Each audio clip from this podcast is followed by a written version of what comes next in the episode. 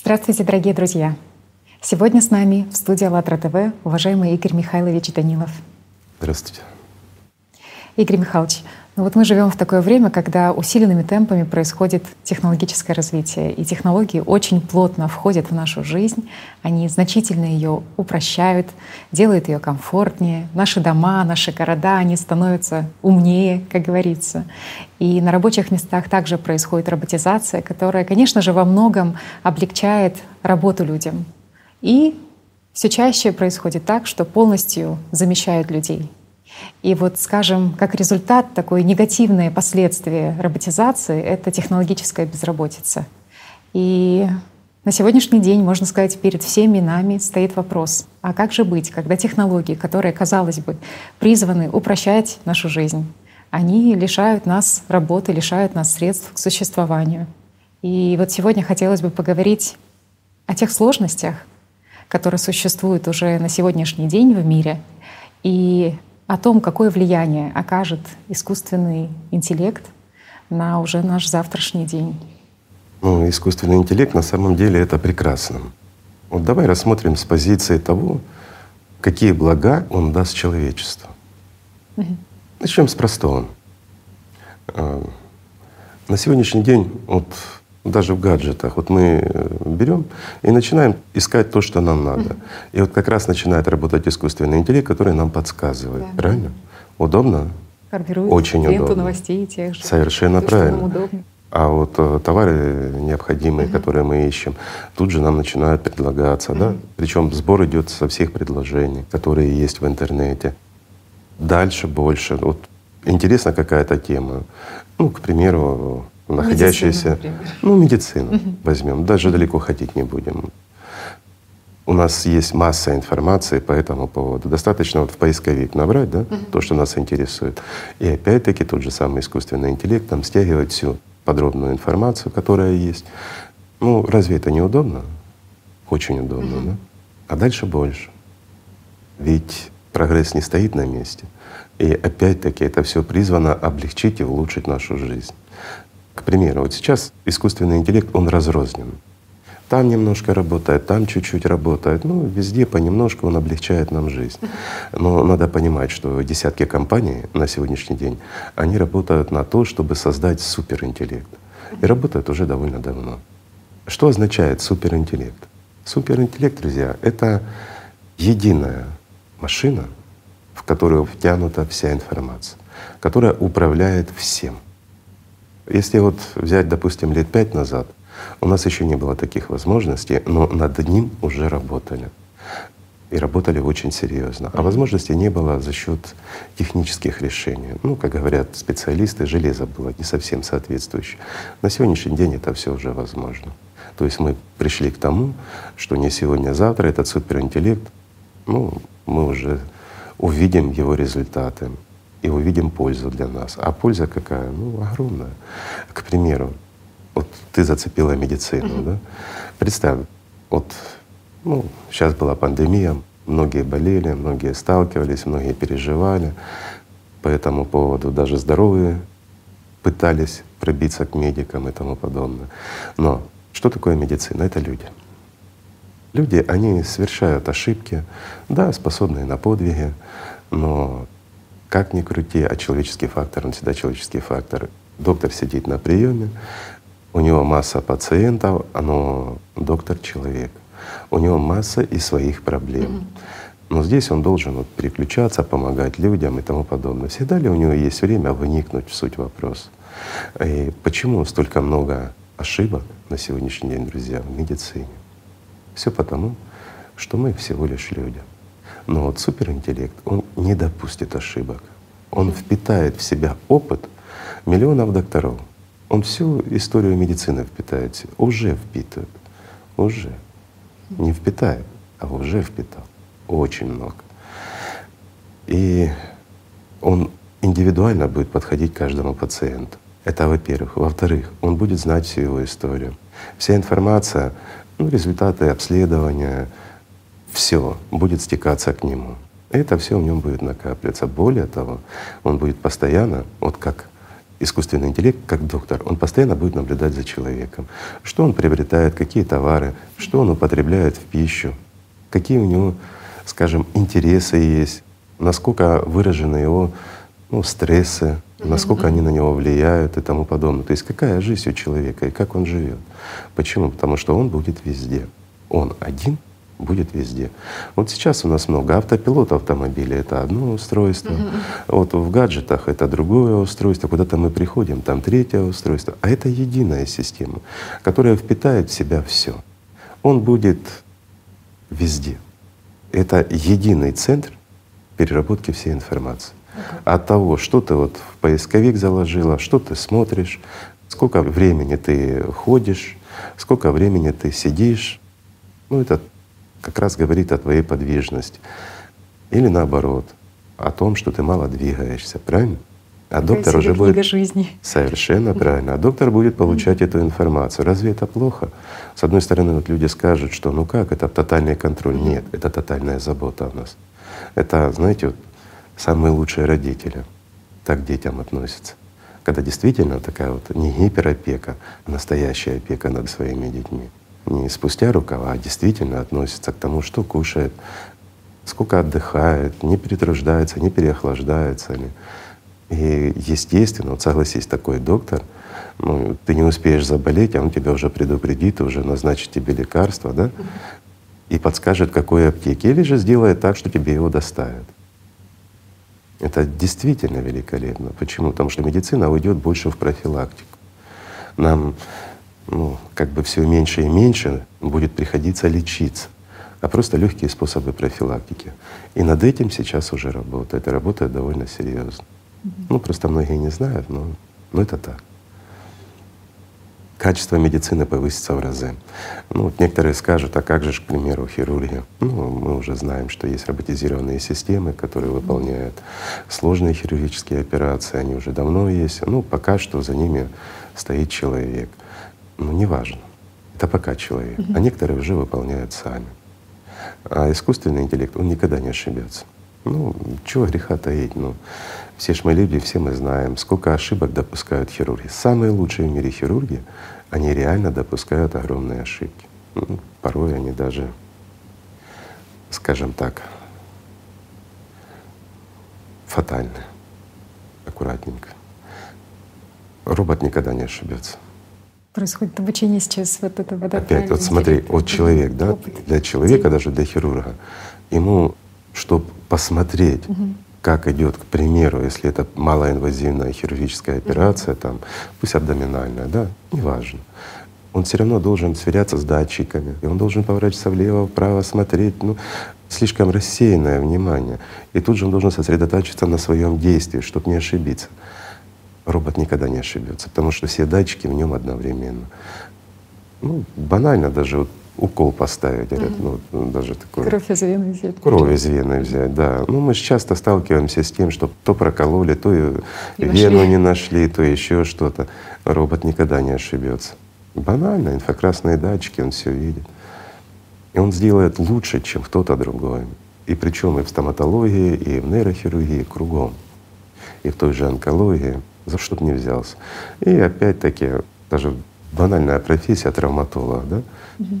Сопоставить сломанную кость лучше робота никто не сможет. Почему? Потому что у него рентген в голове, как говорится, он видит это все насквозь.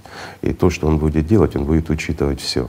И опять-таки и твое состояние, ритм сердца, уровень боли, который ты испытываешь, добавить тебе обезболивающих, не добавить и тому подобное. И вот сейчас вот мы заговорили за хирургию. Угу. Хирургия — это хорошо, но есть такая профессия, как анестезиолог. Угу. Ведь, к примеру, После анестезии, особенно общей, к сожалению, еще бывают серьезные осложнения. Почему? Дозу неправильно подобрали, не учли какие-то факторы, аллергическая реакция, ну и по непонятным для людей, скажем, факторам возникают осложнения. Это все сойдет в ноль. Почему? Медицина станет безопасной. Это все благодаря как раз вот этот супер этому интеллекту. Так что видишь, это мы взяли маленькую область, я могу за себя даже вот сказать, что меня настолько удивило, что вообще эти разработки уже есть, и что они опробируются, даже ну, элементарный вот этот робот-хирург да Винчи, и что так давно, вообще он там с 80-х годов разработки шли. И к людям он там пришел, собственно, через ну, 20 лет, там, в 2000-х. Некоторые люди до сих пор, у них в сознании распаковывается под словом хирург совершенно другая картинка, что стоит ну, доктор, склонившись, да. но уж точно не операции дистанционно, которые сейчас уже проводятся, и в том же Китае ну, за 3000 километров, вот, или в другой комнате соседней сидит доктор. Вот, вот ты сейчас отметила, доктор угу. стоит склонившись. Угу. И мало кто думает, что особенно сложные операции, которые длятся часами, а доктор — это человек. Конечно, конечно. Он устает, он утомляется, плюс проблемы со здоровьем у самого, вынужденная позиционная нагрузка. Это ну, притупляет внимание. Угу.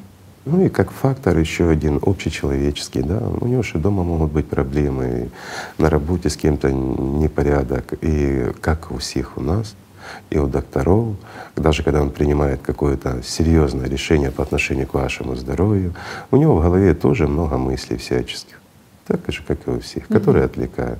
Отсюда рождаются ошибки. Ну это ж так. А у суперинтеллекта искусственного таких проблем не будет. Как видишь, медицина это просто будет совершенно другого уровня. И сейчас это уже, скажем, уже не сказки. Это уже реальность даже не завтрашнего, а практически сегодняшнего дня. Но это мы взяли только эту отрасль, только медицину. Давай возьмем другую. Какую? Ну, к примеру. Искусство, например. Например, искусство. Например, художники. Действительно, на сегодняшний день все-таки уже есть технологии, когда искусственный же интеллект по тексту, который ага. есть, Ему уже прорисовывает. Текст, а он уже создает картины, да, правильно? Да, да. Более того, искусственный интеллект уже сегодня способен создать картину, угу. которую не сможет повторить ни один художник. Угу, угу. Почему? Потому что во всех сферах художественных угу. он сможет выразить и сделать гораздо лучше, чем человек. Почему? Он анализирует все. Угу. И он математически точен.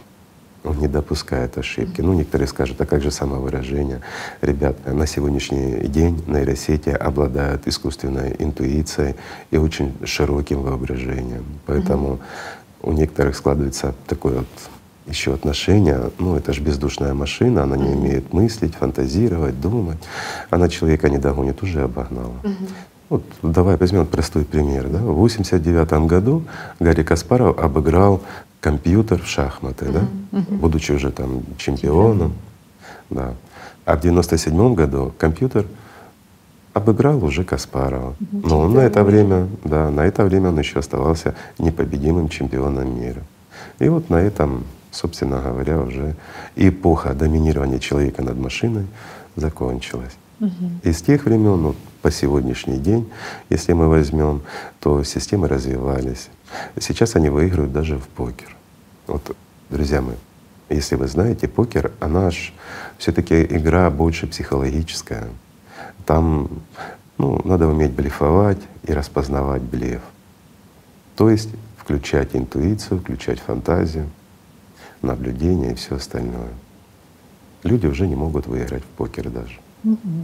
Так же? Есть, получается, есть искусственная интуиция у… Конечно. И воображение. Поэтому, скажем, среди художников ну, тоже бытует мнение, что они незаменимы. Так же, как и у людей любой специальности. Угу. Но все равно ж машина будет лучше делать. В любом стиле она будет лучше. А вот давай возьмем журналистику, да, к примеру. Ведь на сегодняшний день машины даже статьи пишут гораздо лучше. Да, да, очень много. И боты, журналисты, которые пишут и для того же Bloomberg News, и Washington Post, и Los Angeles Times, и тот же Forbes.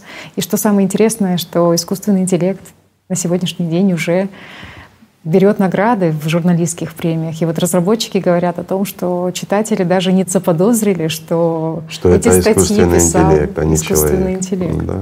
Конечно, я не должен заподозрить. Mm. Но это же прекрасно. Смотри, mm. вот, насколько становится наша жизнь интереснее, лучше, Знаете что? безопаснее. Mm.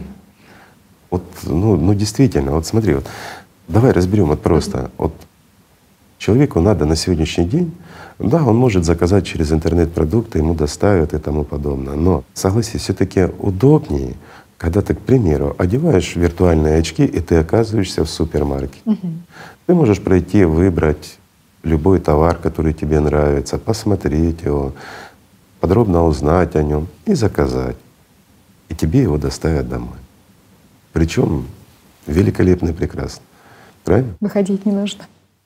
А с учетом вот особенно как у нас сейчас сложилась ситуация с пандемией и тому подобное. То есть не нужно тебе показываться, скажем, выходить из дома, находиться среди людей и подвергать здоровье риску, правильно? Ну да, на сегодняшний день же и доставщики уже роботы. Есть и доставщики, и сортировщики, и, и все на свете. Вот смотри, насколько это удобно.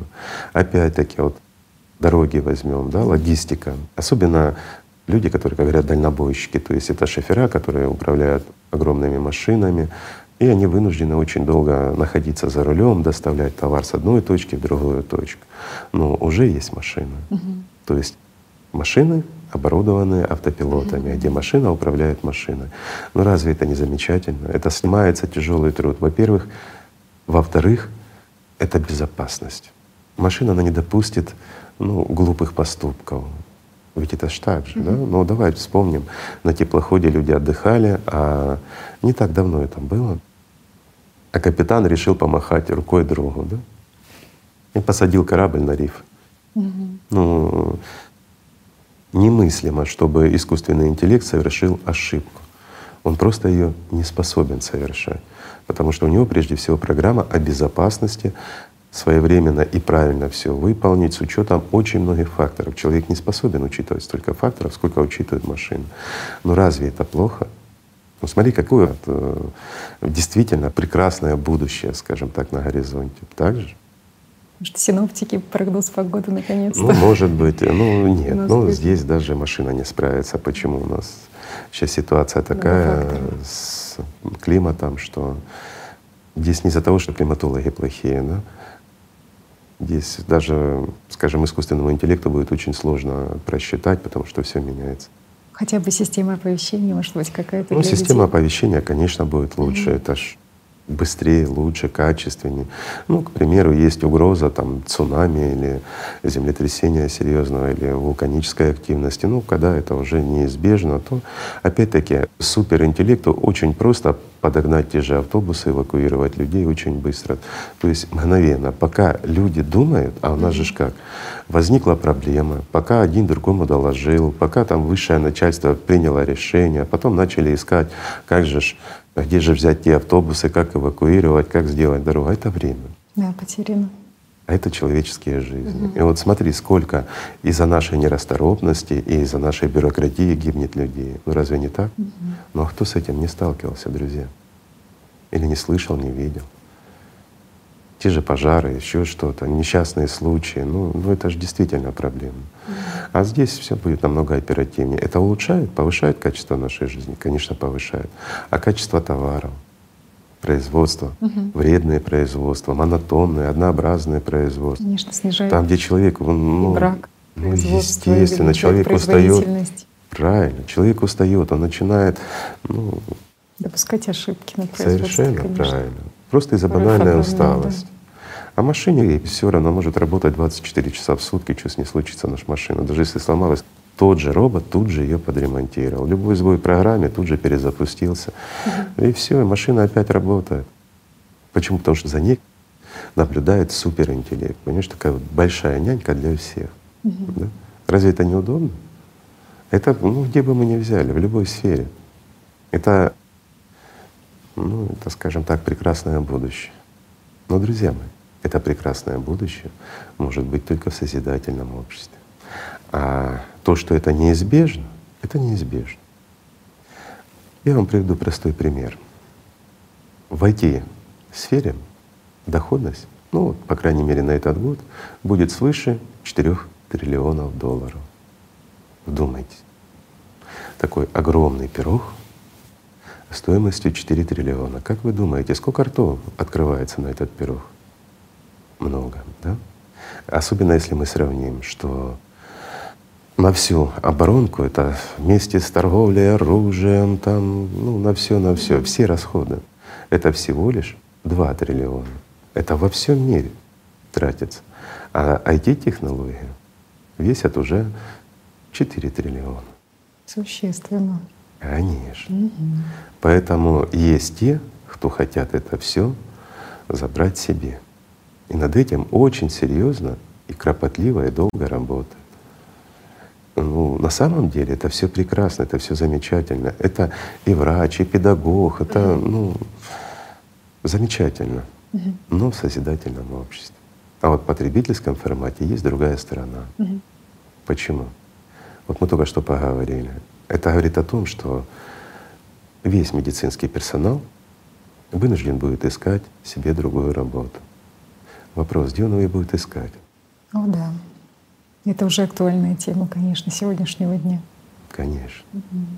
А почему он вынужден будет? Да потому что мы, как потребитель, угу. мы ведь не пойдем к человеку, мы угу. пойдем к машине. Потому что качество намного выше, стоимость намного ниже. Но также угу. мы же себя любим.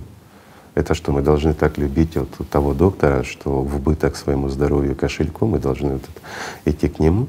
Чтобы поддержать его. Мы же так не поступим, угу. потому что мы такие же потребители, как и все. Логично? Логично. Давай возьмем педагогику. Угу. Ну вот, вот этот год дистанционного обучения, он показал, люди несовершенны. Вот чтобы вы понимали, качество обучения упало на 30%. Почему? Потому что когда в классе это одно, угу. а когда дистанционно, здесь сказался человеческий фактор. Педагоги, которые дистанционно связывались со своими же детьми, они просто расслабились. Угу. Говорят, тут это сами выучите, вот это еще что-то. Конечно. Ну, педагог дома, тут его детки бегают, тут еще что-то. Да и вообще не хочется, поэтому все спустя рукава. И уровень образования резко упал. Возможно ли такое у машины? Никогда. Машина будет заниматься индивидуально с каждым. Угу. Она даст действительно нужное необходимое образование и найдет подход каждому человеку. Заметьте, каждому индивидуально ребенку машина найдет подход. Почему? Потому что она лучший психолог, и она лучший педагог, чем кто бы то ни был. И обучит ему ребенка любого в максимум, насколько ребенок сможет обучиться. Разве это плохо? Уже сегодня есть Хорошо. эти похожие технологии? Есть, да? конечно, есть на сегодняшний день эти технологии. Тренеры. Они опробируются, да, и уже готовятся серьезная замена всего педагогического состава, от младшего до старшего, и вузы, и все остальное, оно все идет виртуально, и школы. Во-первых, это все слишком накладно. Ну и во-вторых, это все стоит денег. Угу. Так это записал одного тренера. Мы сказали, угу. вот только что, что в IT-технологиях на этот год выйдут на 4 триллиона, угу. даже, даже чуть-чуть больше. Но это ж не учитывалось ни медицина, ни педагогика, ни все остальное. В педагогике крутится тоже очень много миллиардов, и в медицине очень много. Так же? И все настекается в одни Это руки. все будет стекаться в одни руки. Тому, кто первый создаст и запустит супер искусственный интеллект. Это будет один человек? Ну, как правило, это группа. Мы же знаем историю. В истории всегда что-то делается группой, несколько человек, энтузиасты. Потом они между собой начинают как соперничество, в общем-то, культурное скажем, и выживает один. Владелец будет один. Почему? Потому что в каждом из нас, друзья, живет Эль. Каждый из нас — это, ну, альф, который стремится стать супер-альфой. А те, кто считают себя уже супер-альфой, хотят стать мега-альфой, хотят стать Элем. И в каждом из нас, если не живет, то дремлет этот эль. Это неизбежно. Дай человеку возможность в потребительском формате, это обязательно будет. На сегодняшний день это не случилось, но попыток было много. Мы можем с тобой вернуться в историю и посмотреть. Гитлер, Наполеон, Македонский, да кого мы только не возьмем, да? Угу. Это же все проявление чего? Супер-альфа, которая стремилась стать мега-альфа. Угу. Борьба за что? Ну, за эгоцентризм свой. Так же? в потребительском формате. Это действительно так, и никто никуда не денется. Так вот, и педагоги останутся на улице, и медики останутся на улице, все останутся на улице. Почему? Любая профессия, она будет постепенно вытесняться и собираться везде, где есть прибыль, туда зайдет суперинтеллект. Ну вот, по крайней мере, футурологи говорят, что одна профессия уж точно будет такая привилегированная. Это IT-специалисты, потому Не что одна, вер... три. Да Называют три. Это IT-специалисты, да. потом юристы и финансисты. Это как минимум три профессии будущего. Так же? Друзья мои, первые, кто пойдут на выход, скажем так, культурненько, это IT-специалисты. Неожиданно. Неожиданно. Мало кто знает. А я скажу вот то, с чем сталкивается на сегодняшний день IT-специалисты. Те, кто начинали пораньше, хотя бы там лет 10 назад, ну, скажем так, свою карьеру, уже были IT-специалистами, программистами, ну, заслужили доверие, те сейчас востребованы, ну, люди вот знают, востребованы, они нужны, они всегда при делах. А молодежь, которая приходит, им уже сложновато найти профессию. Ну, пока еще очень много фирм, которые пользуются услугами, скажем, IT-специалистов.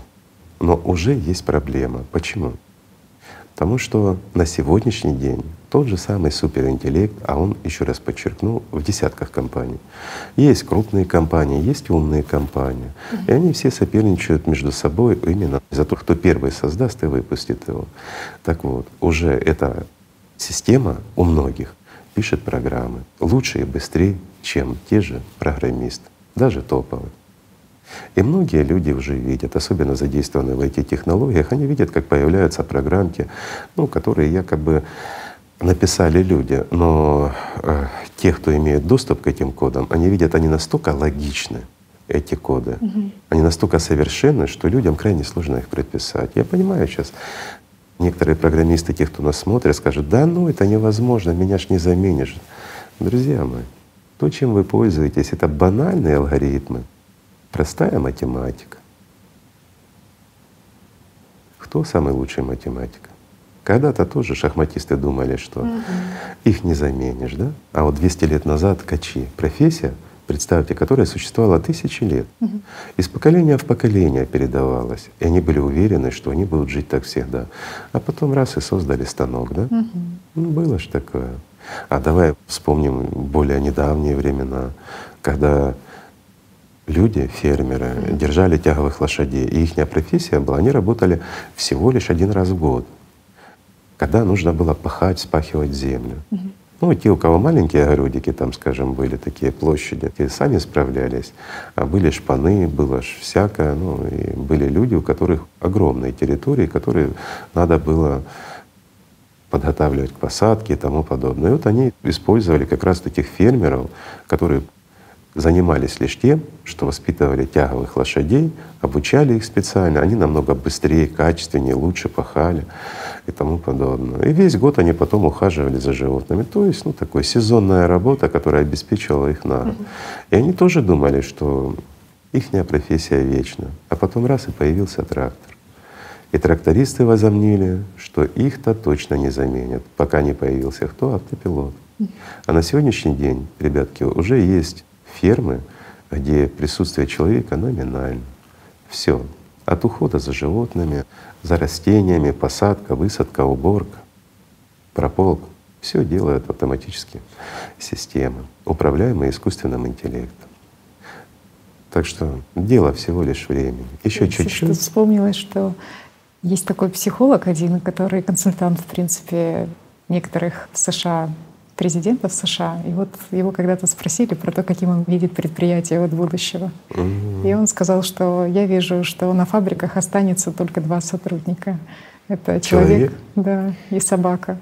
Что человек нужен для того, чтобы накормить собаку, а собака для чтобы того, чтобы не подпускать его да, к станку. станкам. Да, уже к этому идет. Угу. Но здесь еще проблема была. Почему? Потому что каждый станок он должен под своей программой работать и тому подобное. Ну и людям нужно следить за ним скажем, те же IT-специалисты нужны, чтобы эти программы прописывать и все остальное. Но как только в нашу жизнь войдет суперинтеллект, все изменится сразу. Человек он вообще не нужен будет. Почему? Потому что это многофункциональная машина. Она сможет следить и за станками, сможет своевременно в случае их поломки включать роботов, которые будут ремонтировать роботов, роботов, которые будут убирать, восстанавливать, строить и все остальное и будет контролировать всего лишь одно суперсознание. Все-таки все равно есть люди, которые думают, что мы все-таки люди настолько совершенны, что роботы хорошо. ну, никогда нас не заменят. А, хорошо, угу. да, все так думают. Угу. Я же говорю, только что вот мы говорили об IT-специалистах, угу. да, но также думают и юристы, угу. что ну вот ну как может быть робот-судья? Ну, ну, это, ну это нереально. Угу. Ведь столько ситуаций, столько инсинуаций в этой юриспруденции. А на самом деле, а в чем вопрос? Угу. Ну как дать взятку и как договориться с машиной? Никак. Закон угу. будет исполняться. Но нам-то расскажут, что это хорошо. И мы согласимся, потому что, извини, если ты не виноват, ты будешь не виноват закон будет соблюдаться идеально для всех. Mm-hmm. Ну, это прекрасно. Опять-таки, я говорю, в созидательном обществе, в потребительском, ну, в потребительском судья думает, что кого-кого, а нас не тронут. Даже Илон Маск говорил, что очень, очень много умных людей реально недооценивает. Не понимает. Не понимает, Знаешь, насколько все серьезно. И говорит, это гордыня, и Очевидная ошибка вообще. Это не гордыня, это дурь. Угу. Извините, люди, за такое простое выражение, но это наша человеческая дурь. Угу. Мы не оцениваем ситуацию настолько, насколько должны были ее оценивать. Поэтому мы пришли к тому, что мы сейчас имеем. Ну, я надеюсь, мы поговорим еще, что мы сейчас имеем. Сейчас мы говорим за высокие технологии, и здесь тоже есть огромное упущение. Опять-таки наша внутренняя альфа, она говорит о том, что мы незаменимы, да? ну вот печник скажет, ну разве может робот создать такую печь, как сделаю я? Сможет, только в 10 раз лучше, чем ты, угу. друг мой. Почему? Потому что робот, он просчитает все, качество используемого кирпича, тот же цемент, глина, ну все, что там используется, смотря на чем и смотря какая печь, да? И математически он высчитает самое лучшее для этого помещения устройство этой печи, которое будет наиболее экономично с самым максимальным КПД. Почему? Потому что она знает математику гораздо лучше, чем ты, мой друг. Какой бы печник ты ни был. Вот видишь, вот кого бы мы ни взяли, и что бы мы ни взяли, нет профессии, которую бы не заменил искусственный вот этот интеллект. Вспомнила, как игроки в ГО, которых, собственно, победил искусственный Уже интеллект. Победил. Как они, что они отзывались о том, а, Ну, это же считалось, что это невозможно. Но выиграть уже не могут. Не могут. Разве и не они настолько восторгались именно игрой угу. машины, что она не просто там из базы доставала какие-то шаги, которым научили люди. Она а думала, делала... она делала такие шаги, да. которые люди бы не смогли сделать. Вот, и их именно это восторгало, что Конечно. они не видели что никогда она намного таких шагов. умнее и смотрит гораздо дальше. Угу. Поэтому любая специальность, которая на сегодняшний день есть, она будет заменена машинами. И, собственно говоря, это правильно. Угу. Так должно быть. Мы должны вот эту четвертую революцию технологическую переживать. Потому что без развития технологий, ну, ребят, нам всем ну, будущего не видать. Это действительно так. Мы подойдем к этой теме, надеюсь, и поговорим о ней тоже. Почему настолько важна технологическая революция? Потому что в действительности человек должен высвобождаться практически от любого труда. Человек должен заниматься саморазвитием. А когда человек занят работой, ему некогда заниматься собой и собственным развитием. Слишком много заботы у него. Еще хотела тоже такое мнение технооптимистов, да, которые говорят, хорошо, вот было три революции, там первая, вторая, третья. Ну да, там одни мы профессии исчезали, мы адаптировались, другие. переквалифицировались, где-то новые профессии Конечно. появились. Но в этот раз наверняка будет то же самое. Не будет. Угу. Любая профессия. Давай возьмем любую. Журналистику мы уже разобрали, да? Давай возьмем артиста. Угу. Разве может заменить? Может, друзья мои. На сегодняшний день мы уже видим концерты субличности, да, то есть умерших людей, которых вот… Да. Майкл Джексон на премии. Совершенно да. правильно, да. Рэпер выступает на стадионе. Голограмма. Голограмма. Прекрасное шоу, угу. которое делается. Ни один человек такого шоу не сделает. И опять-таки просто великолепное исполнение. И вот смотрите плюсы. Вот мы просто смотрим чуть-чуть вперед, да? Угу использование современных технологий, которые уже есть и которые делаются, mm-hmm. но под управлением, скажем, искусственного интеллекта. Простой пример. А, вот самые именитые и раскрученные артисты, mm-hmm. те, которых мы все любим, это их заслуга? Честно, глянем, давайте. Нет, их продюсеров. Бывают и поталантливее люди. Какой бы талантливый человек не был на сцене, да, угу. Это говорит лишь о том, что у него супер талантливый продюсер. Тот серый генерал, которого мы не видим. Благодаря ему мы видим тех, кто на сцене. А теперь давайте глянем на то, что будет в начале. Ведь это ж не резкая смена. Она постепенно, но быстро. Очень быстро, но естественно. Искусственный интеллект войдет незаметно для нас. Угу. Ну, простой пример. Вот ты мой друг-продюсер. У тебя есть средства, есть связи, ты знаешь, как это делать. И у тебя есть выбор. Взять там мальчика, девочку или мальчика с девочкой, стать их продюсером и начинать их продвигать в артист. Они неплохо поют, неплохо двигаются, перспективные, да. Или тебе взять, к примеру, виртуального, да? Вот просто образ ты покупаешь, ну, скажем, в той же компании, которая создала этот искусственный интеллект, суперинтеллект. Ты подбираешь, говоришь, какой тебе нужен образ, каким ты его видишь, и тебе дается такой аватарчик виртуальный. И ты просто начинаешь продвигать этого виртуального артиста, который может петь, ну, все октавы у него там подаются в любом исполнении. Все что угодно, да. Он никогда не фальшивит. Угу. Он поет лучше всех, двигается лучше всех. Он самый соблазнительный, самый сексуальный. Ну так же? шоу, которое делается, оно тоже покупается. Это всего лишь, извините, ну, флешечка, которая вставляется, и машины делают все. То есть любое шоу, которое хочешь. Это все виртуально на сцене происходит. Голограммы, цвет, свет и все остальное. Люди не отличат, живой он или не живой. Люди будут видеть реально артиста, который действительно исполняет с прекрасным шоу, с прекрасным голосом, очень большим талантом и который действительно исполняет практически одни хиты. Кто лучше искусственного интеллекта пропишет ту же музыку или те же песни? Ведь для него 6 секунд составит всего лишь 6 секунд на то, чтобы проанализировать все хиты, которые были за всю нашу историю. И на их базе, на их ритме создать шедевры. Ну разве не так? Вот некоторые скажут, да, ну что ты говоришь, особенно артист. Энергетика с залом передачи. А энергетика зала, да, задор. То есть только артист может Друзья передать. мои, можно я вам скажу один большой секрет? Вы всего лишь картинка, вы объект внимания, а энергетика идет из зала к вам, но не от вас к залу. Попробуйте сфальшивить, и вы увидите, где ваша энергетика. Это зал дает энергию, когда начинает вкладывать внимание в вас, а ваша задача привлечь внимание. Кто лучше привлечет внимание. Тот, кто сделает лучше шоу. Так же? Или как сегодня. Ну, есть такие артисты, да, когда он пьяный падает на сцене, микрофон метров на пять отлетает, фонограмма продолжает играть. А ты сидишь в зале и слушаешь. Потрачены средства. Слушаешь, время, видишь, как он валяется, угу. слушаешь, как он поет, как микрофон лежит в стороне, и понимаешь, что ты просто дурачок. Зря потратил да, время. И деньги. Угу. Ну что, не так? Угу. Так. А у виртуального артиста таких ситуаций не будет никогда. Он не упадет со сцены, он никогда ни одной нотки не сфальшивит. Даже человеку с абсолютным слухом будет приятно там находиться. Так же? То есть реальность будет выше даже ожиданий. Конечно. Плюс зал. Угу.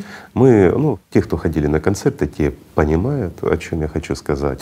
Это освещение, блики, распределение звука по залу. Угу. Не на то место попал, и все, уже не то удовольствие.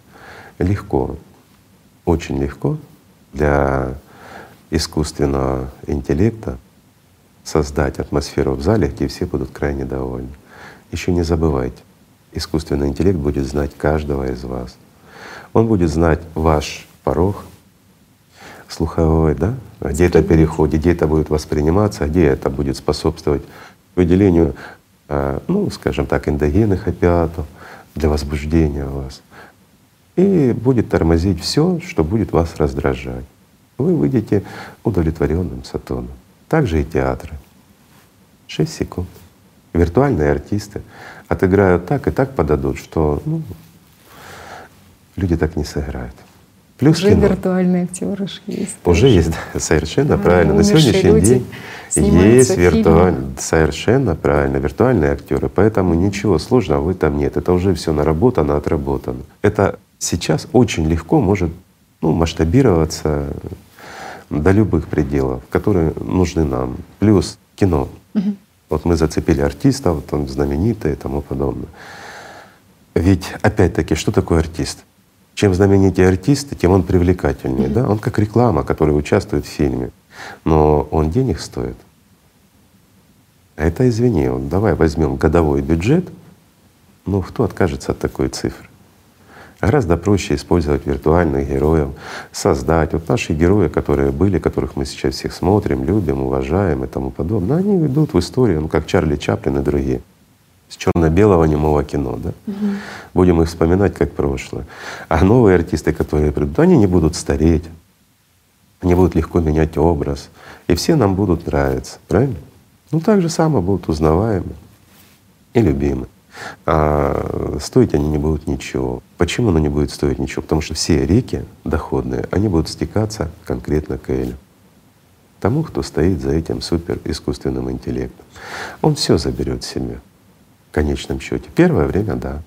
Будут продюсеры, будут это, поиграются годик-два, максимум три. А потом он их вытеснит. Сегодня же тема дипфейков, когда знаменитые актеры в принципе Совершенно появляются, правильно. у них свои каналы где-то там, да, в ТикТоке, да, да, где да. люди просто даже очень трудно отличить. Да, но на самом деле это же, извините, это уже машина, которая действительно обучается. Это то, о чем я и говорю, что люди сами способствуют обучению машины и не видя и не зная этого. Я вот вернусь немножко к технологиям. Да? Вот многие эти специалисты, топовые программисты, они сидят, пишут коды. Им дается заказ, они даже не знают, что они делают и для чего они делают, или им рассказывают какие-то сказки. Ну, человек сделал, вроде бы все соответствует поставленной задаче, потом им приходит обратно это все, говорят, нет, вот это вот переделай, вот здесь не так. Но они же прекрасно понимают, что они сделают хуже, а им за это платят огромные деньги. Угу. Разве не так, друзья? И они сидят и думают, ну какие вот эти вот руководители, ну все таки не совсем адекватные, платят большие деньги за то, что я хорошее взял вот и сделал хуже. Ну, деньги платят, делает хуже. Потом опять к нему приходят, говорят, а нет, сделай вот так, чтобы получше. Три-пять раз, и человек полгода, год сидит, вот это вот переписывает одно и то же. Ну ему-то что? Ему говорят, задачу ставят, деньги платят хорошие. Угу. Кто с этим не сталкивался, друзья? А вы даже не понимаете, что в это время вы научили машину мыслить гораздо лучше, чем вы. Вы все свои способы мышления, все шаги вы ей передали. То есть, знаешь, вот как Иуда, взяли за 30 серебряников, продали свое будущее. Получал бы 20 серебряников, получал бы до пенсии, потому что никто бы невозможно было бы создать искусственный интеллект, если бы его не обучали. А так самые топовые специалисты, они просто обучают своими действиями машину, как думать, как решать, как создавать, какими программами пользоваться. Они не просто ее обучают, они ее уже обучили. Вот знаете, что самое интересное? Что прямо сейчас да, прямо сейчас масса программистов, лучших программистов, прописывают различные коды, но эти коды различные, которые они прописывают, это коды их будущей безработицы. И не только их, но и их друзей и товарищей. Это действительно так. В этом и заключается весь смысл создания мега интеллекта, искусственного интеллекта который вы, друзья, прописываете прямо сейчас. И даже не ведаете об этом. Это интересно, конечно, делать что-то новое, но когда делаешь что-то, по крайней мере, надо знать, что ты делаешь и для чего. Ответственнее относиться к своей работе. Тогда и мир лучше будет. Разве не так? Угу. И на сегодняшний день масса программ, дополнений, расширений уже создается искусственным интеллектом. Просто люди этого пока не совсем видят. И кто глупее оказался? Машина не может быть глупее. Она машина. Угу. Она совершенно в отличие от человека.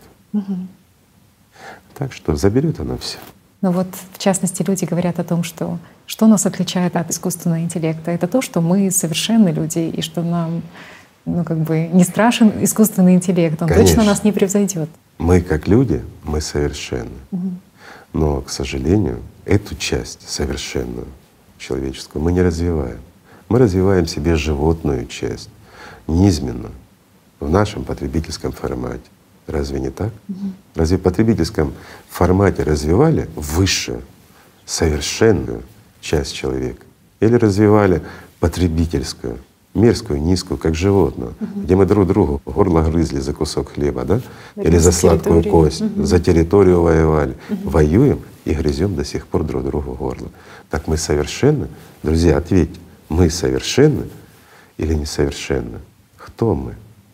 Мы сами не знаем, кто мы. Мы как человечество, кто мы? И на этот вопрос нам еще предстоит ответить. Но ответить на него нужно будет всем вместе или все вместе, мы на него не дадим ответа, и тогда мы будем понимать, все будем понимать, что мы животные. Животные, которые сами себя убили. Или мы ответим на этот вопрос, и тогда мы скажем, да, мы человечество. Мы просто скажем с гордостью, что мы человечество, и мы выстояли, и мы смогли. Так что лучше? А что лучше решать каждому из нас? Индивидуально. А решать придется по-любому. Угу. Опять-таки, искусственный интеллект, он же найдет подход каждому человеку. Он предложит то, что нужно, он сделает так, как надо. Угу. он будет заботиться о каждом из нас индивидуально. Разве мы этого не хотим, чтобы о нас заботились? Вот он и будет заботиться о каждом. Ну, извините, друзья, и жить будет за каждого из нас. Так уже сейчас даже нам уже больше нравятся и продукты, которые произвел искусственный интеллект. Вот была даже, казалось, креативная профессия такая — написать сценарий, создать рекламу. Сто процентов. Но когда проголосовали, вот дали человеку и дали искусственному интеллекту сделать рекламный ролик. И, и боты конечно, сделали намного лучше, нам чем понравилось, да, и экспертам, и людям, которые голосовали, понравилось. Так это первые шаги. Их работа больше. А, почему? Еще пока с осторожностью пускают ну, еще очень создатели сдерживают и аккуратно и незаметно это делают. За многими реальными знаменитыми там, писателями, журналистами в действительности стоят боты. Угу. Это чтобы знали. Да. Те, кто действительно настоящий, пробирает. А знаете, когда читаешь, и мурашки по коже. В 90% уже это боты. Почему? Но деньги получают реальные люди. Не хотят пока это все скрывать сильно, но ну и ни к чему. Э, в действительности. Придет время, все сами увидим. Бот — это бот. Он не устает, он делает лучше, он учитывает всю нашу психологию, все на свете. И вот мы поговорили только, да, это mm-hmm. ж он везде будет. Ну вот смотри, опять-таки телевидение возьмем, mm-hmm. да? Ага. Уже есть ведущие, в принципе, ведущие виртуальные, есть, да, да. И вот смотри, сколько людей нужно? Угу. Нужны студии, оборудование соответствующее, ну это огромное потребление энергии, плюс здания, ну, ну это, это масса проблем. Ну все ж меняется. Вообще не нужно ничего. У тебя будет прекрасное телевидение, у тебя будут замечательные ведущие, которые будут делать шоу, какие захочешь. Так же? Ведь сразу тоже внедрялось хорошо из благих таких побуждений про Конечно. то, что в ночные смены будут выходить эти виртуальные ведущие да, и будут да, корреспондентами да. в опасных местах где-то. И ну да. Человеку не надо быть, вход. достаточно будет отправить, mm-hmm. да, ну какой-то там робот отснял, и тут же это все передается. Но mm-hmm. мы видим на экране прекрасно там красивую девушку там, или серьезного там мужчину, который с горячей точки передает, а на самом деле там робот ползает. Mm-hmm. Уже на сегодня это уже есть сегодня. же даже в документальных фильмах тоже, Конечно. в принципе.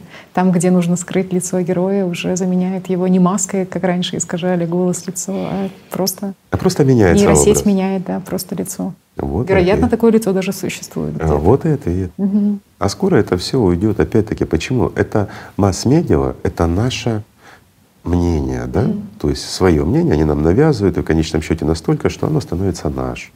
Это управление массами. Упустят это, друзья? Конечно, не упустят. Ну, некоторые, конечно, тоже, если услышат, там владельцы каналов скажут, да нет, я не отдам. А кто тебя спросит, друг мой?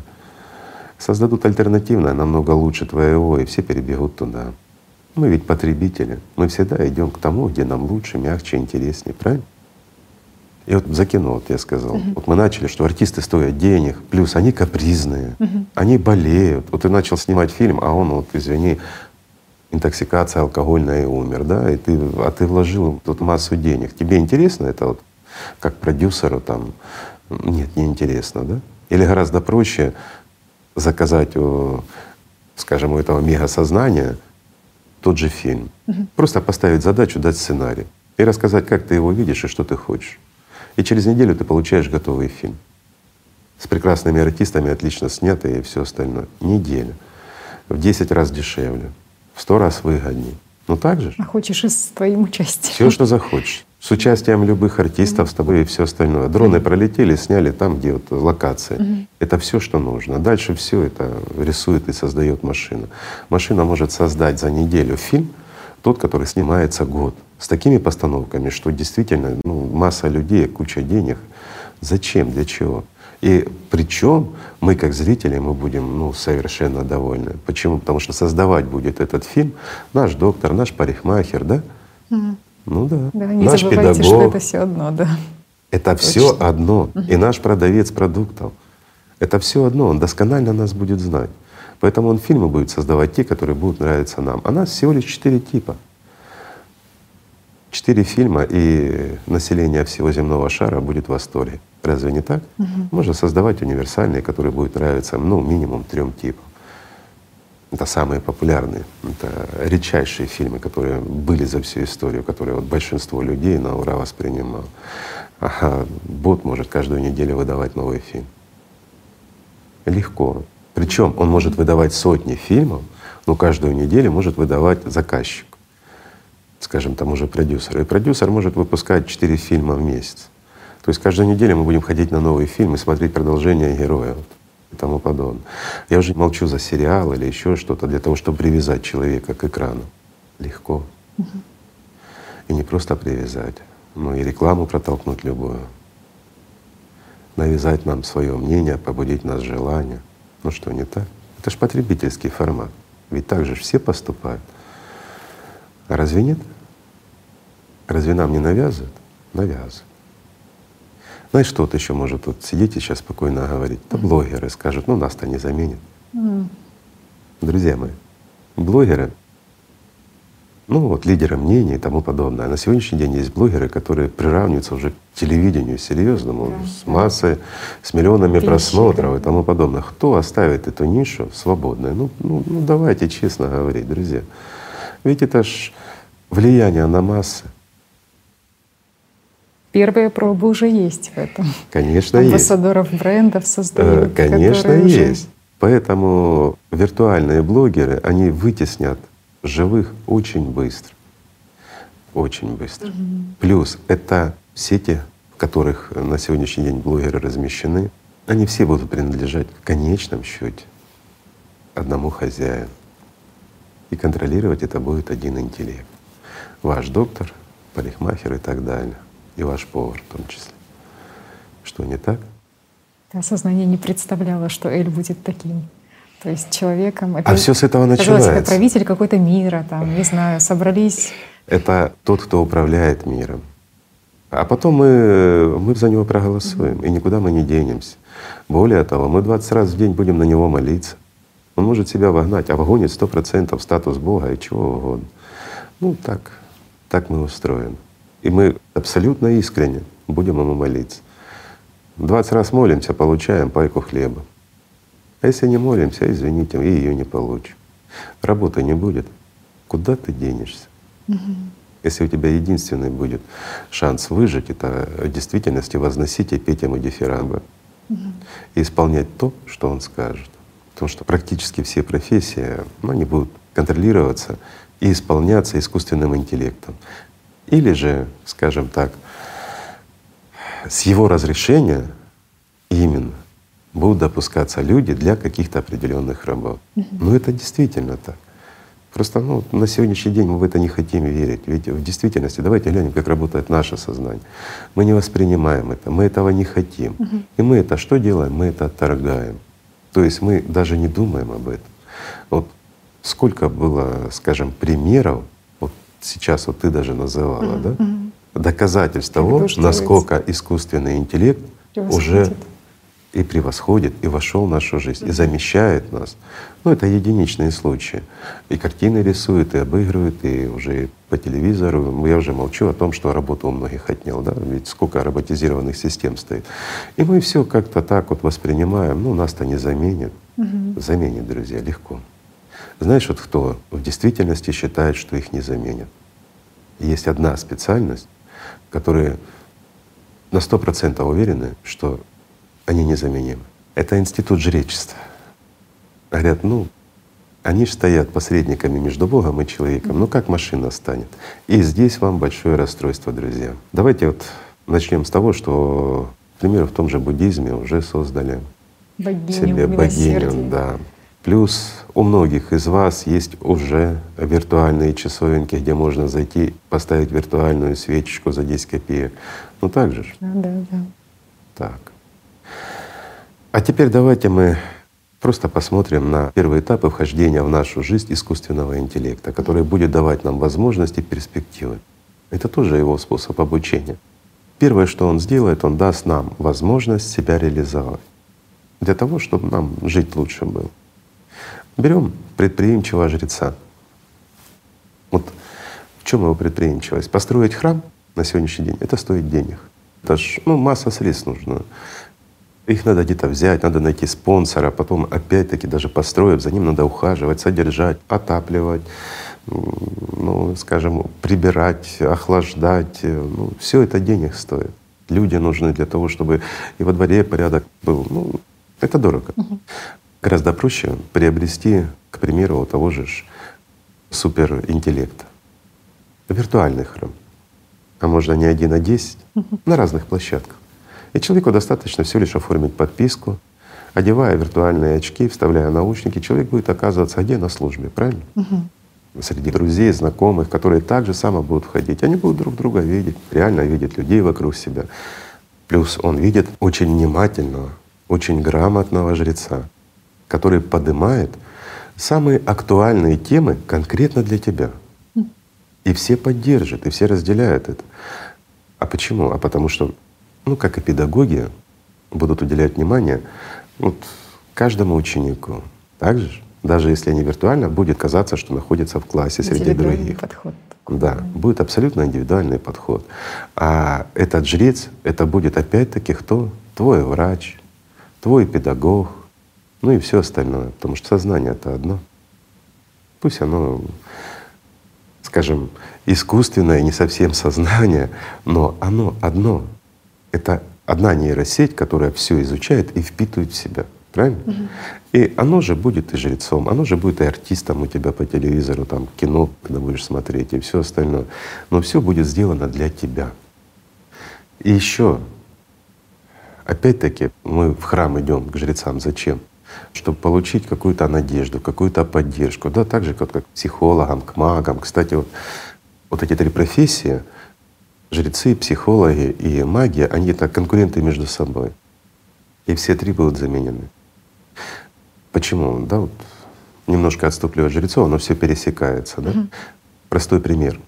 У человека есть проблема, Ему надо ее разрешить. Ему хочется предвидеть будущее, ну, не совершая ошибки, вот, решить эту проблему. И вот здесь он куда бежит? Или к жрецу, или к магу, да?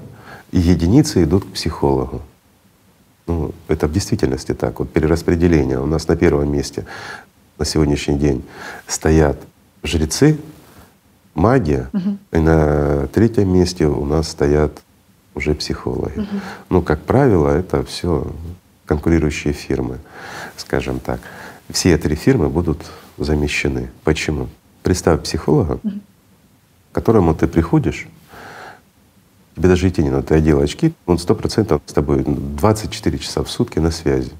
Плюс он глубоко знает все твои проблемы, он тебе подсказывает и рассказывает то, что тебе необходимо для того, чтобы поддержать морально сейчас, правильно? Угу.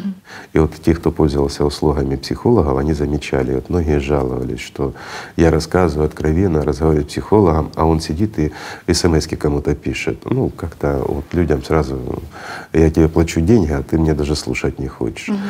Или, к примеру, такие жалобы, да, что тебе нужна срочная экстренная помощь психолога, у тебя там паническая атака, а психолог или трубку не берет, потому что ночь там или еще что-то, человек спит, он, чтобы вот пациенты тоже не сделали таким же, он просто отключает трубку, да?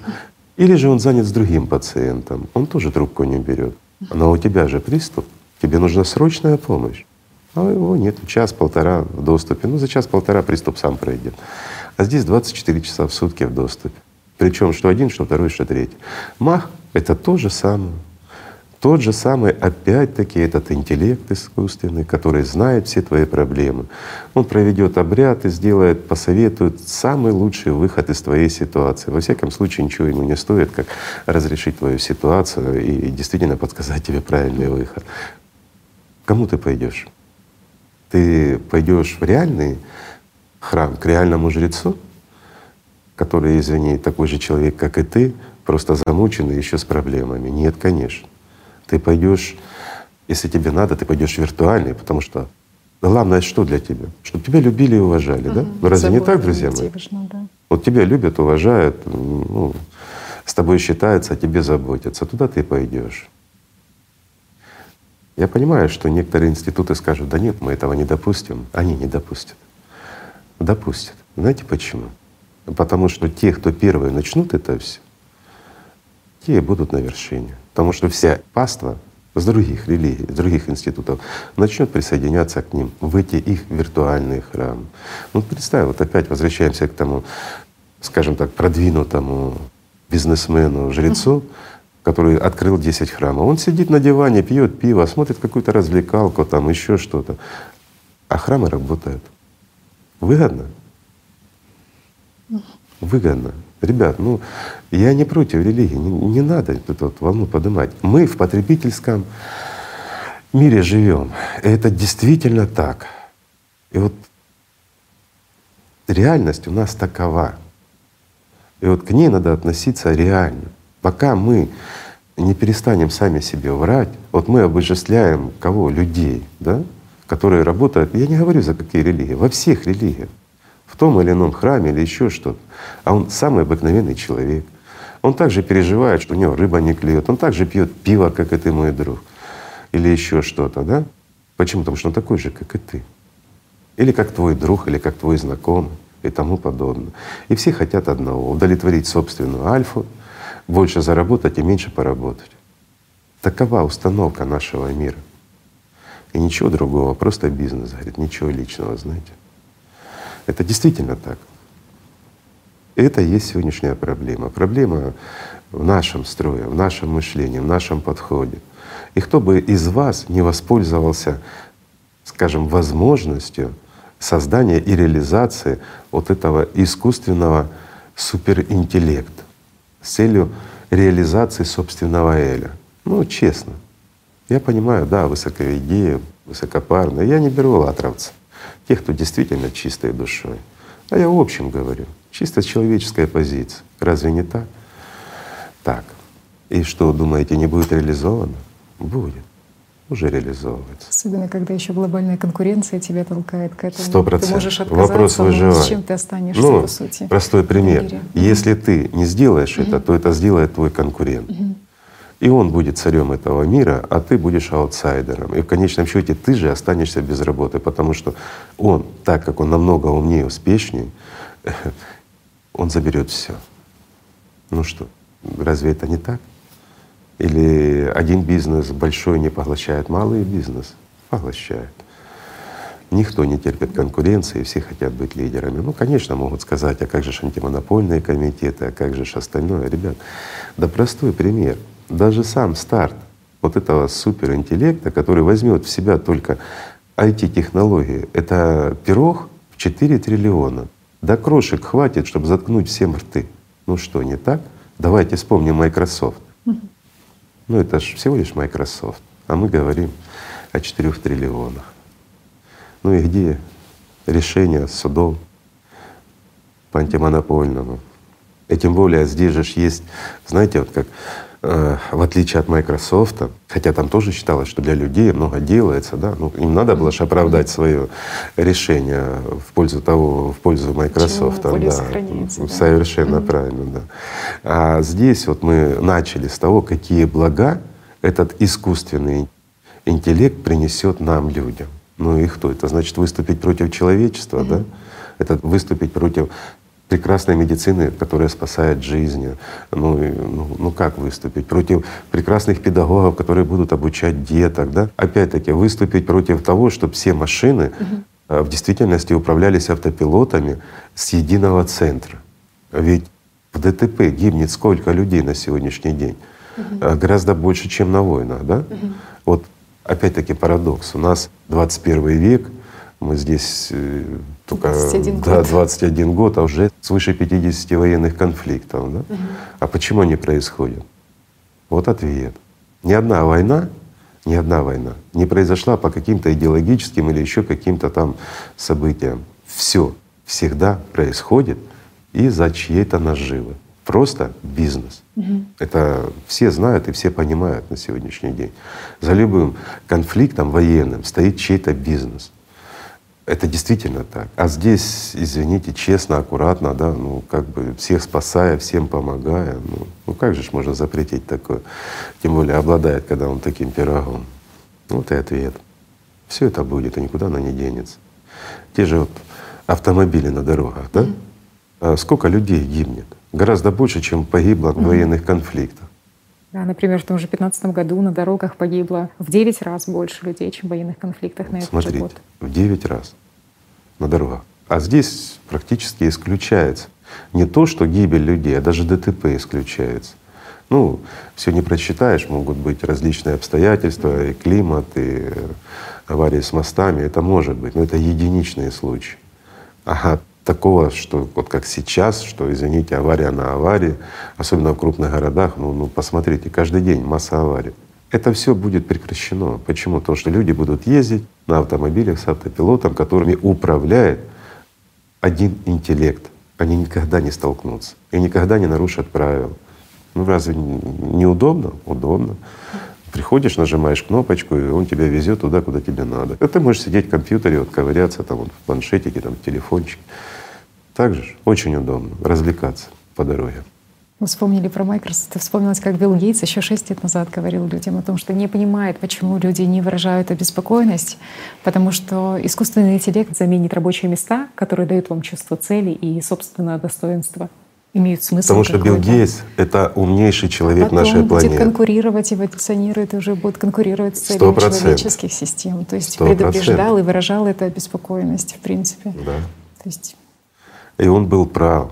И сейчас мы с этим столкнулись и развивается очень быстро. Тоже вот те же SEO Microsoft, они говорят о том, что даже там за время пандемии мы за два месяца прошли там чуть ли не два года глобальной 100%. вот этой трансформации цифровой. Настолько да. быстрое сейчас уже темп. Еще mm-hmm. вопрос. А почему так ускорилось развитие? Mm-hmm. Вот тот же Билл Гейтс отметил mm-hmm. это. Потому что уже есть искусственный интеллект, уже нейросети работают намного лучше, качественнее, mm-hmm. быстрее. И во многих вопросах они делают гораздо быстрее и лучше, чем люди, угу. потому что они замещают людей уже. Угу. Просто мы еще Разве это вам, друзья, айтишники, это не сигнал? Пока платят деньги, мы не видим, да? Вот если брать науку, например, наука. Наука уйдет в прошлое. Как только запустится, когда хозяин примет решение, что да, я его выпускаю, причем хозяин вот этого интеллекта, когда он будет достаточно мощный, захватывать все сферы, скажем так. Достаточно будет нажать на кнопочку, и процесс пойдет. И одними из первых будут замещены как раз те, кто считают себя учеными. Вот сейчас шок для многих будет, но это так. Давай возьмем простые науки. Археология, там, история, mm-hmm. культурология, ну все, все, все. Это все уйдет моментально в прошлое. Никто не сможет тягаться с искусственным интеллектом. Это первое. Второе, он никогда не будет плагиатом заниматься. Какие-то звания ему не нужны. А ведь науке, ну давайте честно скажем, борьба идет за что? За звание, за свое положение. Опять альфа, да? Угу. То есть люди борются за собственную альфу, не за науку, не за открытие. Ведь колоссальнейших открытий-то нет. Если бывают какие-то ну, хорошие открытия, интересные, то они, как правило, делаются не теми, кто борется за кресло, а теми, чьи имена потом вписываются туда, в эти открытия. Ну что, не так? Причем вписываются последними, а впереди стоят как раз те, кто никакого отношения не имел к этим открытиям. Ну, кто не проходил это, тот не знает. А в действительности э, наука у нас хорошая, замечательная, много ученых, много очень умных людей, но им не дают развиваться как раз те, кто борется за кресло, положение, за власть в этих отраслях и тому подобное. И тоже очень много денег крутится. А зачем они нужны? Фактически, если они не приносят много пользы, для человечества, да? И тем более, когда искусственный интеллект намного умнее их, лучше и качественнее делает, и просто не переписывает свои же работы, потому что это будет работа его. Ну так же. Угу. И он изучит все досконально. Ну, конечно, здесь есть момент. Знаешь, какой вот э, момент? Есть такой вот химия, физика, такие вот вредные. Точно. За математику я молчу. Там это понятно, никто там тягаться не сможет с ним. А вот э, химия, физика, ну, здесь мы уже обсуждали, что он обладает уже и образным мышлением, и интуицией. И нейросеть сейчас превосходит человека во многом. Естественно, и здесь равных ему не будет. Он будет ставить задачи и будет их сам выполнять наука будет двигаться намного быстрее, правильнее и интереснее. Причем оно все будет обосновано, своевременно и так, как положено. Поэтому, как бы там ни было, но и институты, и все остальное, оно идет в прошлое. И академия. Это так, друзья. Время течет, все меняется. И с этим мы свыкнемся. А вот то, что десятки компаний сейчас трудятся над разработкой, это конкурирующие компании, правильно? То есть первый кто-то, тот, кто выпускает, он будет лидером, ведь часто бывает такое, что тот, кто первый выпустит, угу. тот подает всех остальных, и все угу. это понимают. Это очень легко. Причем нейросеть может войти невидимо. Угу. Ее не заметишь сразу, но она сможет вытеснить всех остальные компании. Вопрос идет лишь в том, кто первый. Ох, вот мы все-таки развиваем эти технологии, они настолько идут вперед, и возникает такой вопрос: а мы оставляем вообще для себя, для людей какое-то место в этом мире? Мы понимаем вообще, как бы, чем будем мы заниматься, на что мы будем жить, даже уже на сегодняшний день поднимаются эти вопросы. Я вернусь все-таки к технологической вот этой безработице. Я понимаю, что сдерживаются технологии для того, чтобы в принципе и не увеличить количество людей, которые останутся на улице, потому что неизвестно, как они себя в принципе Сдерживаются. Вести. Давай возьмем Amazon, да? Угу. Ведь вот прошла информация, что они массу людей уволили, роботизировали склады свои и тому подобное. А потом они начали оправдываться, что угу. нет, такого не было, что люди остались, люди работают и тому подобное. А хорошо это или плохо? А я скажу, что это плохо. Угу. Если они могли роботизировать, они сделали это. А люди? А, а вот с другой стороны, mm-hmm. плохо, что люди остались без работы. А ты знаешь, вот если честно, то плохо, что что-то сдерживается в технологическом прогрессе.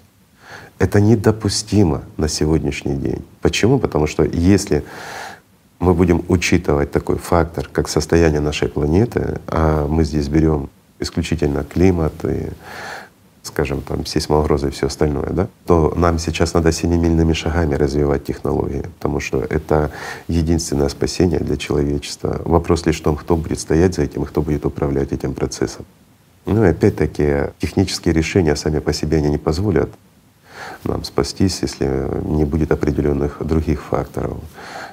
Ну, это опять-таки объединение людей и тому подобное, созидательное общество. Понятно, что если останется потребительский формат, мы сами себя уничтожим. Uh-huh. Нам и климата не надо. Даже та же ситуация с развитием искусственного интеллекта, она действительно приведет к серьезнейшим проблемам. Люди останутся за бортом. Кормить их будут? Будут. Кто будет? Искусственный интеллект. Хозяин. Хозяин за свой, собственный, для того, чтобы они пели ему дифирамбы. Альфа. Никуда не денешься. У нас в каждом есть Эль. Угу. Он глубоко сидит. Ведь это же уже проходили.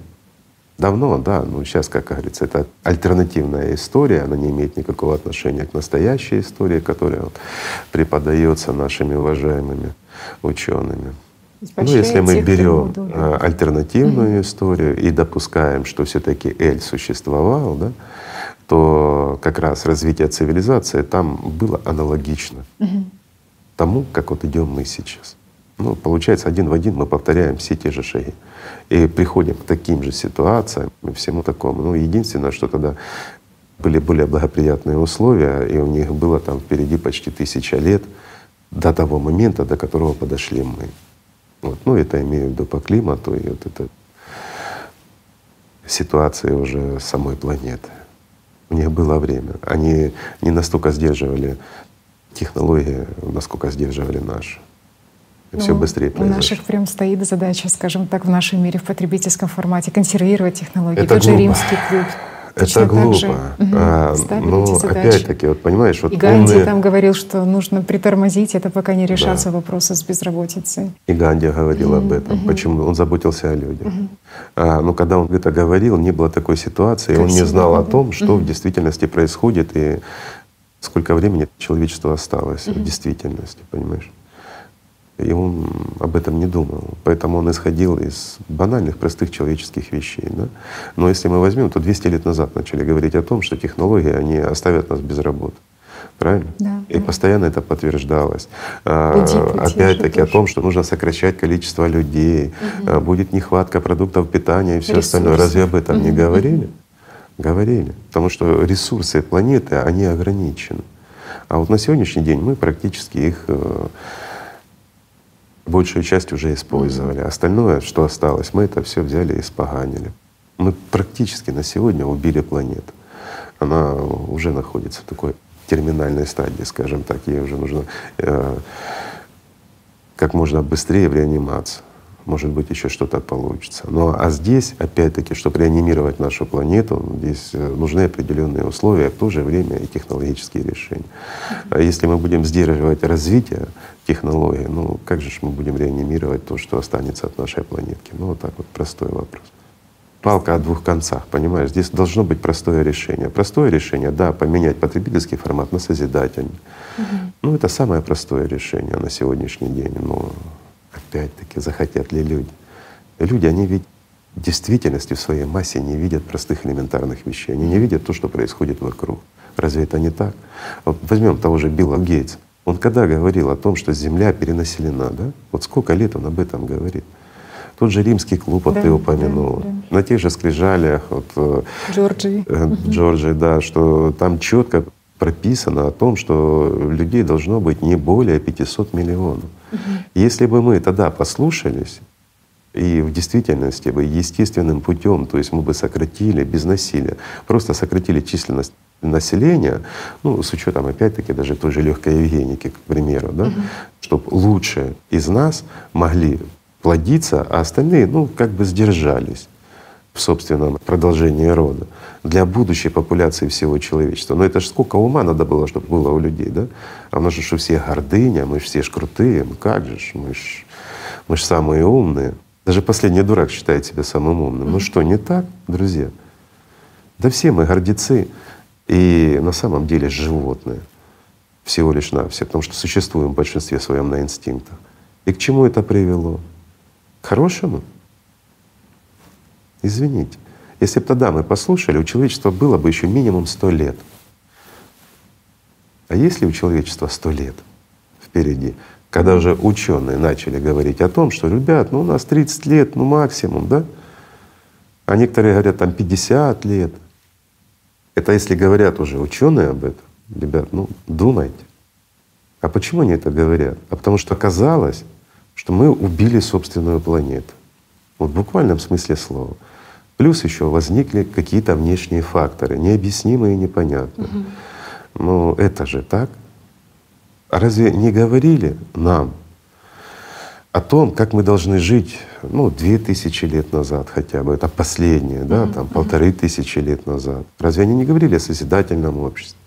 Я имею в виду пророков, на чьих знаниях потом жрецы построили свои институты. Ну что, не так? Ну, Институты есть, угу. а то, что они говорили, что они завещали, этого нет. Угу. Вот простой вопрос. Это как у нас сейчас, знаете, это, у нас полно институтов, академий, а науки как таковой нет. Ну это парадокс, но это так. Ну развивается, что-то есть. Но если мы копнем, у нас 95% науки, которые можно просто убрать. Оно лишнее, оно переписано друг у друга и КПД нулевой. От всей нашей науки в действительности это 5% с большой-большой натяжкой. Ну что, не так? Ну те, кто в теме, ну, ну, ну это же действительно так.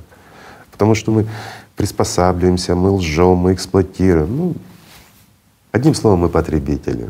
Общество потребителей. реально Общество мы же сейчас пришли к, скажем, такому глобальному и экономическому кризису в том числе. И на сегодняшний день хотя бы одним из решений, как все-таки преодолеть вот эту технологическую безработицу называют безусловный базовый доход. Mm. Что вот было бы неплохо Было бы хорошо, стимула. замечательно, да. То есть mm это минимум прожиточный, который да, человек да, должен да, вот существовать. А теперь давай рождения. представим в потребительском формате. mm Если ты не работаешь, тебе платится. Ну, есть такое, да, в многих странах mm это пособие по безработице и тому подобное. mm Это есть, mm конечно. Ну, где логика? Ведь рыночные взаимоотношения, mm да все, ну, человек старается, человек работает, и он должен оплачивать тому, кто бездельничает. Угу. Ну, это честное распределение средств? Простой вопрос. Угу. Или нет?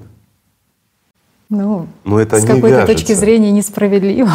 Да это с любой точки зрения да. несправедливо. Угу. Когда у человека есть руки, ноги, он здоров, я понимаю, человек болен, там, получил травму или еще что-то. Да, ну мы как государство, как общество, мы должны поддерживать угу. этих людей. Это ну, это правильно. Угу. А, а когда просто здоровый э, взрослый человек не хочет работать, угу. и мы его должны содержать, это получается, что меня обманывают. Если я работаю, зарабатываю, с меня берут деньги на то, чтобы содержать бездельника. Какой же это потребительский формат? Правильно? Угу. Это уже какой-то отдавальческий формат. Опять угу. обман. Угу. Я зарабатываю, но должен отдавать. Мне нужны средства, я их зарабатываю для того, чтобы потреблять больше и больше uh-huh. более дорогих вещей. Да? А так я должен брать и отдавать тем, кто ничего не делает, uh-huh. чтобы они могли потреблять. Они будут жить в потребительском формате, а я, значит, должен существовать в отдавательском формате. Ну так, друзья, да, получается? Или там в фильме, да, кто не работает, тот есть, говорит, учись студент. Но это же неправильно. Несправедливо. Несправедливо, по крайней мере, это точно. Это обворовывание честных граждан. Ну, по-другому это не скажешь. Ну, так же тунеядцев мы содержим.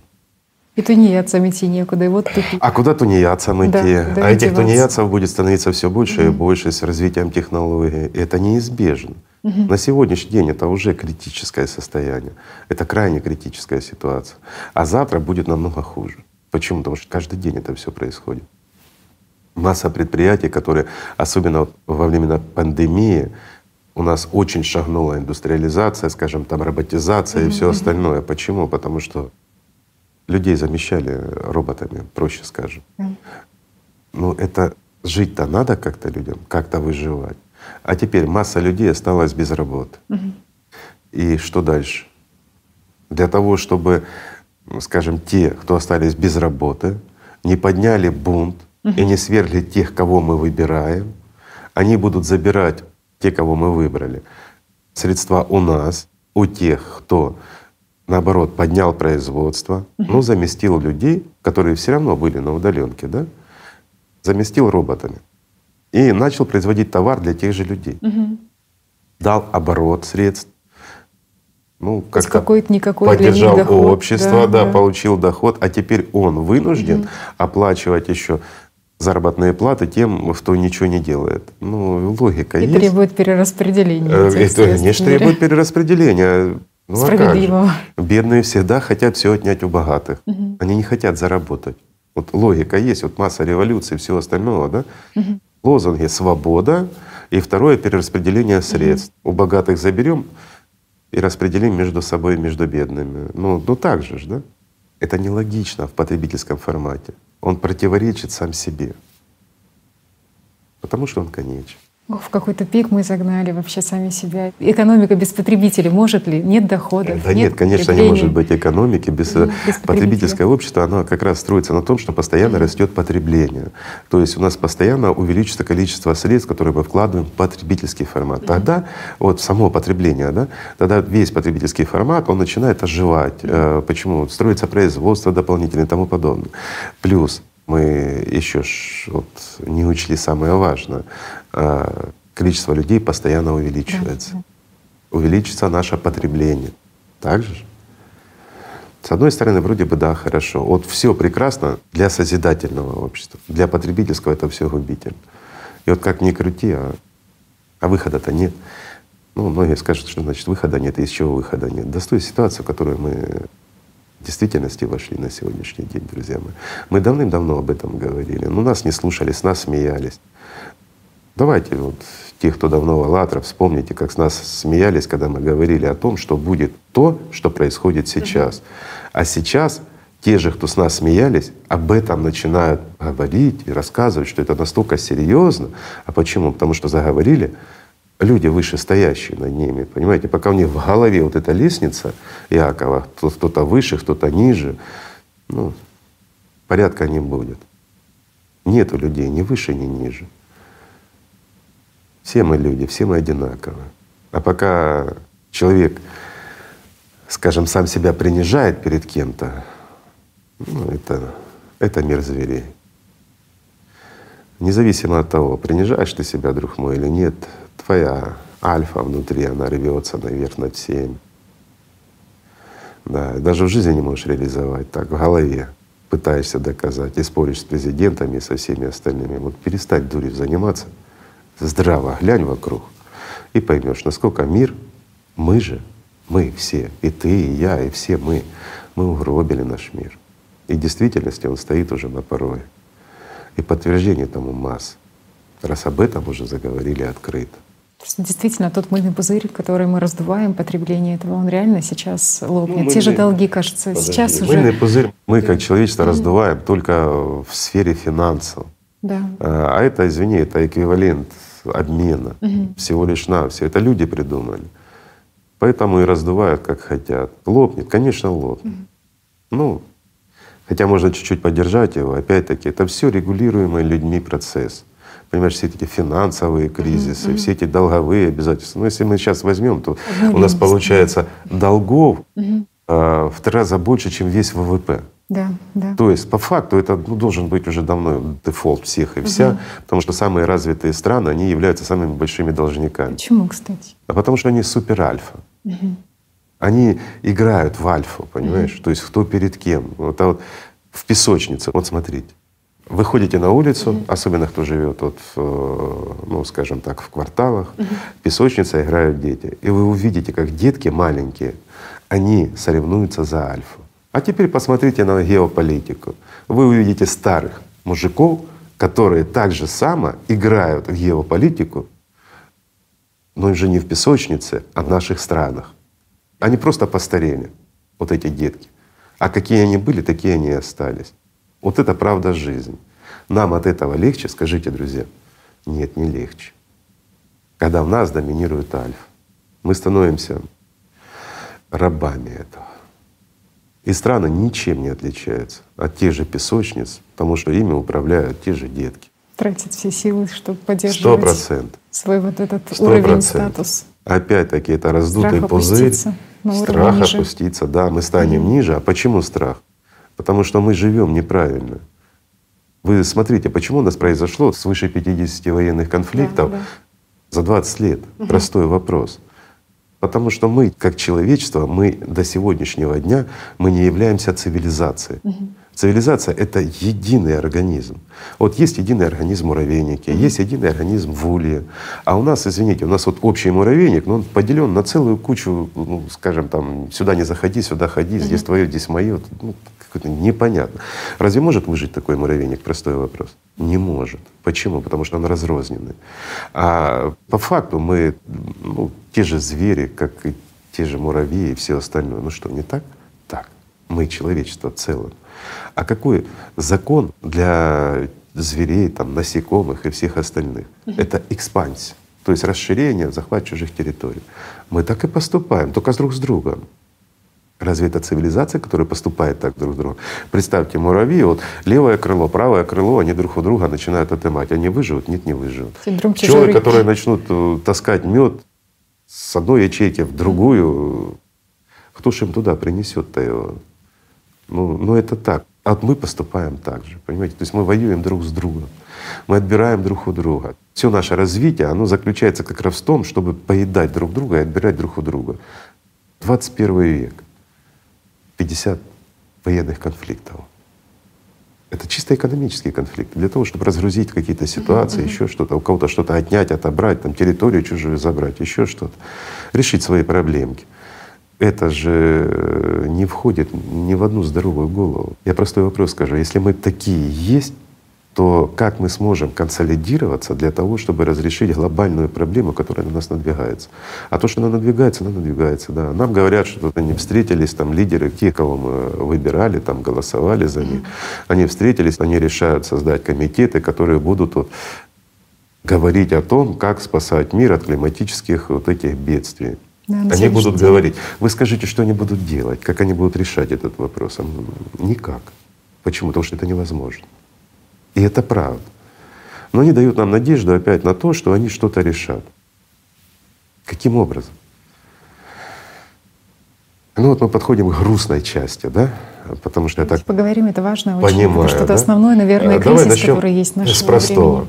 времени. Мы столько мусора выделили, столько его мы взяли с земли, угу. переработали, испоганили и это выкинули, что мы в действительности мы убиваем собственную планету, и она умирает от интоксикации. Вот просто как пациент. Да? Мы люди, мы стали подобно онкологии для нашей планеты. И у нас, ну, я не знаю, масса вот этих метастаз, очагов, вот этих города наши, которые мы понастроили. Давай начнем с простых вещей, чтобы было mm-hmm. понятно, mm-hmm. да? То вот я зацепил города сейчас. Да, да. Вот многие города, что это хорошо, да, mm-hmm. да. Урбанизация это прекрасно, все в одном месте, все все очень хорошо, да. Mm-hmm. 200 лет назад в городах проживало всего лишь 2% населения, mm-hmm. да. Ну и как-то оно было нормально. В 50-е годы, там, вот 1950 год, 30 процентов, да. А на сегодняшний день сколько? По разным данным разные. Он говорит, что 55, а некоторые эксперты ЕС и вообще 84. Это по разным странам, да. Если брать вот все человечество, то приблизительно 55 процентов. Mm-hmm. В развитых странах 84 там, и 88 процентов уже это городские жители. Mm-hmm. Мы построили мегаполис. Что такое мегаполис? Если совсем недавно их было там два мегаполиса, да, mm-hmm. там, ну скажем, там 50-70 лет назад, там, к примеру. Угу. Это что у нас было? Токио и Нью-Йорк, да? Да, да? Это два мегаполиса. То на сегодняшний день сколько их уже? Больше 30. Больше 30 мегаполисов. И мы растем еще. Это ж не просто. Конечно, ну, нет. Бы, количество людей это насколько увеличивается. Да. Ну давай возьмем. 1927 год. По статистике было 2 миллиарда. В 1960 году у нас уже было 3 миллиарда. В 1974 уже было 4 миллиарда. Да? То есть вот смотри, как оно нарастает. В 1987 году у нас было уже 5 миллиардов. 7 миллиардов у нас было в 2011 году. А на сегодняшний день у нас уже почти 8 миллиардов. Да? То есть вот 10 лет. И все они приехали в города. А куда они денутся? То есть сейчас мы говорим только о том, насколько быстро мы размножаемся. В действительности для потребительского формата это катастрофа. Почему? Потому что мы все потребляем. У нас получается потребление, оно в прогрессии идет угу. эта прогрессия ускоряется. Угу. Это действительно так. Но также ускоряется и прогрессия интоксикации нашей планеты. Ну разве не так? Простой пример. За период индустриализации началось закисление океана. Да? Ну, оно постепенно шло там потихонечку. И вдруг резко с 2015 года, с июня месяца, mm резкий скачок усиливалось. И вот почему опять-таки 15 год, и почему июнь месяц, ну а точнее с 15 июня, произошло нечто, что кругом везде началось резко все усугубляться, и этот процесс ускоряется. Угу. Сразу пошли рекорды угу. э, тепловые. Эль-Ниньо тот же был, который побил Опять рекорд, с июня месяца, да, с 15 да, ну, пик его приходился июнь-июль 15 -го да. года. Да, но это, это аномалия произошла. Аномалия, потому что такого мощного И никто не было никогда не может на сегодняшний день, да. что это такое. Ну, это некоторые говорят, он повлек за собой да. Э, массу изменений. Но он же тоже был как следствие всего угу, лишь. Угу. К чему это привело все? Это привело к тому, что вот за 6 лет угу ситуация со здоровьем нашей планеты сократилась на 25% минимум. Угу. Это минимум. То есть, если у нас оставалось там, ну, процентов еще там 40 здоровья, угу. то сейчас у нас минус 25 за, вот, за 6 лет. Да. Уже же 21 вот, вот за 6 лет мы убрали. У нас осталось ну, процентов 15. То есть это говорит о том, что маховик настолько раскрученный, что если мы что-то не будем предпринимать, то, ну, то мы молчим, угу. мы ничего не говорим. Мы говорим о том, что ситуация в действительности не очень хорошая. А мы об этом говорили, Бог знает когда. Разве не говорили? Цикличность климата, говорили. конечно. И о цикличности, угу. конечно. Мы сейчас входим как раз. Но вот сейчас, слава Богу, заговорили за цикличность, угу. сейчас за многое заговорили, угу. да, но пока еще много врут. Лжецов полно, пытаются так рассказывать сказки, успокаивать или рассказывать по разным отраслям. Угу. Как-то вот не слышно, чтобы они взяли, собрали все вместе и рассказали, да? Опять, вот смотрите, потребительский формат. Даже мы сейчас с Татьяной, мы не можем говорить правду, те цифры называть, которые мы знаем. Почему? Потому что мы можем говорить только исключительно о тех цифрах, называть только то, что есть вот в общественном доступе в прессе. Официально озвучено. Официально так, озвучено, да. да, да, да. Почему? Чтобы не быть голословными. Так культурно она сказала, понимаете? Да. А для того, чтобы ну, продолжать хотя бы дальше разговаривать с вами, общаться, правильно? Иначе сразу масса претензий к нам же возникнет у всех о том, что мы рассказываем необъективные вещи. Да? Необъективные вещи. А куда уже объективнее, друзья мои?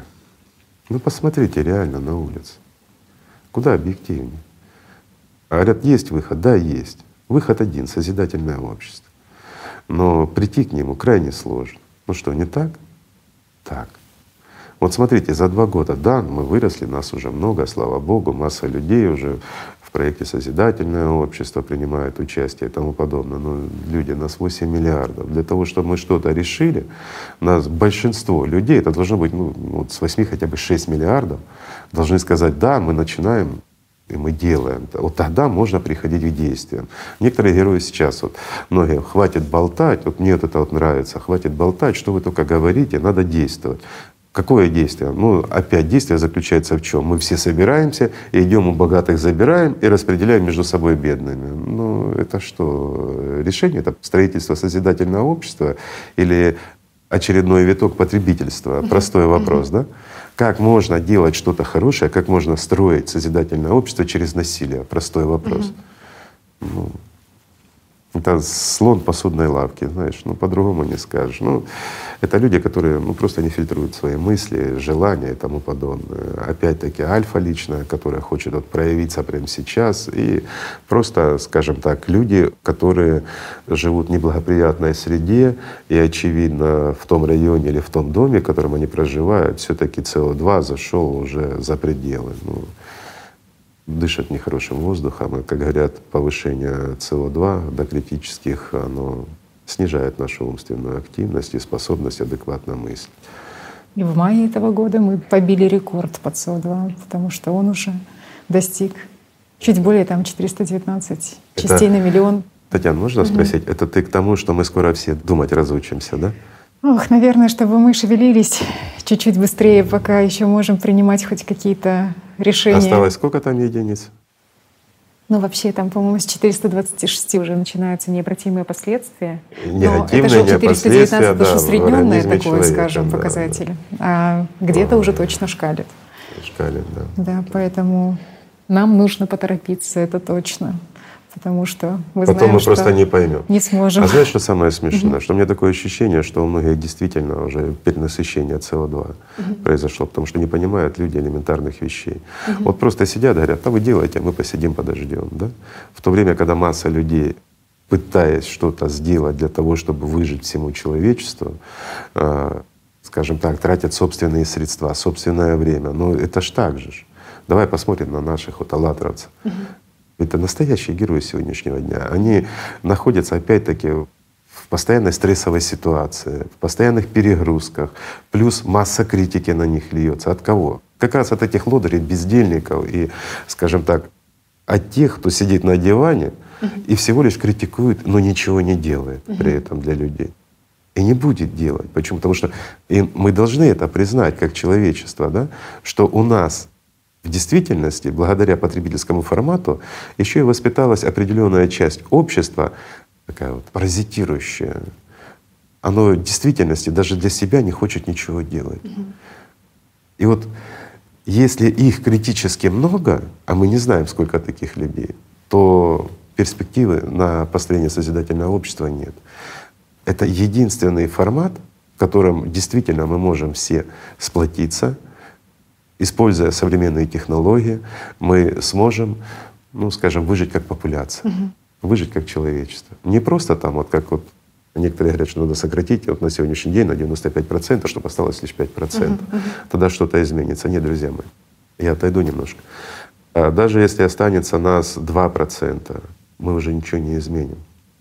Если бы 30 лет назад, да, лет 100, даже может чуть больше было бы у человечества, если бы мы сократились вот хотя бы до 500 миллионов. На сегодняшний день уже ничего не поменяешь. Это серьезная информация уже.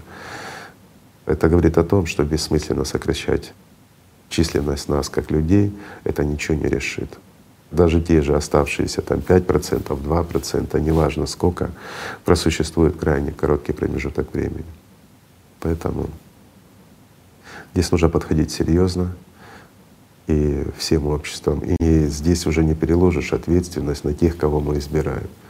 Опять-таки почему? Да хотя бы потому, что они заняты тем, чем нас накормить, как выжить. Угу как в этой геополитике на сегодняшний день устоять, как не упасть в целом в стране, то есть нам с вами. На них действительно огромная ответственность и тому подобное. Не надо их критиковать. Мы их сами выбирали. И они всего лишь люди, такие же, как и мы. Поэтому только на них нагрузки и ответственности намного больше, чем на любом из нас. И все сваливать, как бы наше спасение на них, ну что они сделают? если мы не хотим. Угу. Если мы бездействуем, как они сделают, заставят нас, что они нас заставят, людьми стать, не получится ничего. Потому что любое насилие это будет опять-таки что? Потребительский формат. Через насилие созидательное общество не построишь. А для того, чтобы мы что-то могли, мы должны объединить ну, весь свой человеческий ресурс. Понимаете, то есть есть такое понятие, как эгрегор, да? В данном случае эгрегор понимается как наш общий потенциал, общечеловеческий потенциал, который мы можем вместе вложить в то, чтобы реанимировать нашу планету, наш дом отремонтировать и выжить всем нам. Вот в таком плане. Говорим как раз об эгрегоре. По-другому ничего не получится. И вот опять-таки, буквально, вот, когда нас было 7 миллиардов, ну 10 лет назад, да, мы бы этого не смогли. Сейчас мы это можем. Почему? Потому что нас 8 миллиардов. Мы намного сильнее, умней и технологичнее, чем были 10 лет назад. Мы способны устоять перед этими вызовами, но способны устоять только вместе. А для того, чтобы вместе взяться за руки, нам от многого надо отказаться. От глупости, от дури, от эгоизма, от альфы, от гордыни. Вот, вот, это, вот, вот эти мелочи по факту которые и так исчезнут. Вопрос в том, они исчезнут вместе с нами или они исчезнут без нас в человечестве. Человечество останется, а вот эта глупость уйдет. Или она уйдет вместе с нами, вместе с человечеством. Здесь, друзья мои, нам решать с вами. И вопрос серьезный. Это, к сожалению, не шутки. Это точно. Это сегодняшний день ты понимаешь, что уже ученые как бы бьют тревогу, и их основная боль в том, что Слава они говорят, что Господи. мы фиксируем вообще. Прошло всего лишь 30 лет, и они начали бить да, тревогу, да. да? А с нас 30 лет смеялись. Угу. И вот уже, извини, то есть 10 лет уже смеются салатры, да? Ведь буквально 10 лет назад с нас смеялись. И те же ученые нам тыкали, ну как это может быть? То, что вы рассказываете, это максимум через 150 лет. Ребята, где? эти 150 лет. Зато сейчас как за «АЛЛАТРА», как за спасительную соломинку цепляются, потому что понимают, что это единственная такая организация, которая по крайней мере, поднимает э, эти проблемы и информирует Но в действительности, людей. если мы, положа руку на сердце, то «АЛЛАТРА» — это действительно единственная организация в мире, которая скажем так, никаких грантов ни у кого не просит и просто не прожигает их, не тратит государственные деньги или еще чего-то. Угу. «АЛЛАТРА» — это объединение грамотных, умных людей со всего мира, которых сознание не сведено в точку потребительства, которые широко смотрят на вещи. И вот как раз аллатровцы на сегодняшний день тратят собственные средства, собственное время, они спят ночами для того, чтобы донести информацию как можно большему количеству людей. Но вот здесь возникает парадокс. Люди стараются, доносят, но на каком-то этапе она останавливается. Почему? Потому что опять-таки диванные специалисты и пофигисты, извините за такое выражение, но в действительности вот эти пофигисты — это страшно. Из-за них мы можем все погибнуть. Просто-напросто. Это правда. Потому что есть люди безразличные ко всему, даже к собственной жизни, к жизни собственных детей.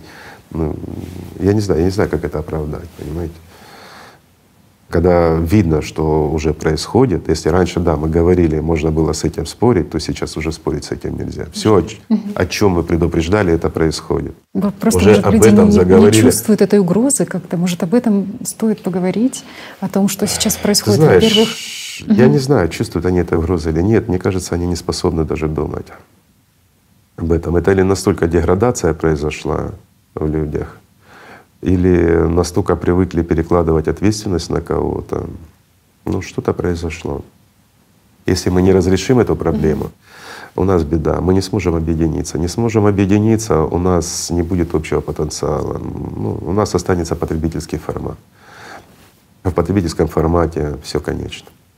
Еще все-таки вот эти технологии, скажем, искусственного интеллекта, которые так упрощают, облегчают нашу жизнь, формирует вокруг нас вот этот еще пузырь фильтров, скажем, такое особое информационное поле, да, есть такое. Через которое нужно переступить. Да. Ведь люди там буквально там, вводя какие-то свои поисковые запросы или там выбирая предпочтения какие-то, формируют такую среду информационную возле Правильно. себя, через которую нужно просто достучаться, и настолько важно ну, информировать. Ну. Потому что на сегодняшний день еще и очень сильно искажается информация, которую боты подхватывают и распространяют. Ну, понимаешь, опять-таки, угу. да, это есть, ты угу. права. Угу. Пытаются сгладить. Ну, берем опять-таки ту же сейсмологию. Ну, вот землетрясение порой сейчас уже 7,4 до 7,5, а то и выше подходит. Ну, редко выше пока что. Пока что, слава Богу, мы не перешагнули восьмерку. Ну, остался лишь один шаг. Землетрясение нарастает, да? Угу. Когда датчики первые показывают там 7,4, уже угу. оно зашло за 7, угу. уже оно подходит там под восьмерку частота. И тут же смотришь, датчики раз, вот он 7,4 показали, а потом через время нам показывают там 6,8, да, там 6,5, да. и начинается падение. Почему? Ручная коррекция идет, угу. происходит, причем явно ручная угу. происходит. Датчик показывает факты, а это все потом корректируется. Угу. Очень много то, что происходит, тут же выбирается или вообще не показывается. Почему? Для того, чтобы ну, не травмировать психику населения. Друзья мои, а что лучше? Говорить правду или в незнании ждать, э, когда наступит агония нашей планеты, и мы будем это видеть. Потому что мы будем в это время еще существовать. Но сделать мы уже ничего не сможем. Как правильно и как лучше поступить в данном случае? Опять-таки вопрос в том, что сегодня надо об этом говорить, надо информировать. Ведь завтра уже и говорить некому будет, и слушать некому будет об этом. И вот люди не понимают простых вещей. Опять могут сказать, что мы сгущаем краски. Разве не так? Ведь у многих в голове может опять проскочить, что мы вот, извините, какая-то апокалиптическая секта, которые вот только говорят о конце света, там еще что-то для того, чтобы собрать вокруг себя людей. Ребят, а зачем нам вокруг нас люди? Объясните.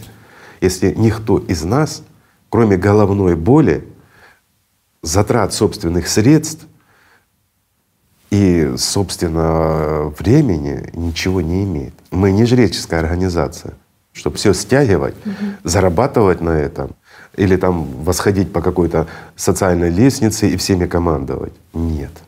«АЛЛАТРА» — это объединение волонтеров. Здесь все свободны. Захотел — пришел, захотел — ушел и тому подобное. Есть одна цель и одна идея. И вот э, настоящая идея и суть самой «АЛЛАТРА», она как раз и заключается в том, чтобы в действительности сохранить жизнь, как в прямом, так и в переносном смысле сохранить жизнь не только себе, но и всему человечеству.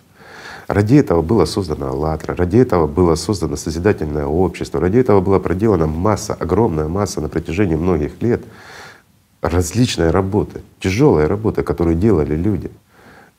Не для того, чтобы опять потешить себя или еще что-то. Но разве не так? А кто-то вот опять-таки там на гордость наступили, не так глянули на него, портфель не дали, там еще что-то. Какие портфели? Здесь ни у кого портфелей нет. Здесь нет командиров. Здесь надо рукава закатывать и работать. И здесь не до амбиций, потому что на кону ваши жизни и жизни ваших детей. И мы это понимаем, в отличие от других. И на сегодняшний день мы уже можем об этом говорить, понимаете? Вот скажем, два года назад или даже год назад мы об этом не могли говорить. Почему? Ситуация была другая. Нет, не в политике. Ситуация в мире была другая. Когда мы в 2014 году э, начали открыто говорить уже, ну, уже сформировались как организация, мы начали уже более широко об этом говорить, об изменениях климата, о том, что происходит. Мы предупреждали, потому что мы знали, что будет 15 год, переломный год. Ну, с нас смеялись, нам сразу прилепили клеймо, секта апокалиптическая, только об этом вы можете говорить и тому подобное. Ну, секта — секта. Апокалиптическая, значит апокалиптическая. Знаете, вот честно, извините, мне плевать, кто обо мне что думает и кто что говорит. Можете говорить, что хотите. Но давайте просто вместе объединимся, спасем наш мир — а потом можете играться и наслаждаться, как хотите. Но для того, чтобы мы его спасли, нам надо объединиться. Это единственный путь построения созидательного общества. Другого варианта просто нет, друзья. Ну вот нет. Да, я понимаю, что будут искать множество решений, как с потребительского формата попробовать построить созидательное общество, сохранив власть, сохранив свою альфу и тому подобное. Друзья мои, я вам проще скажу.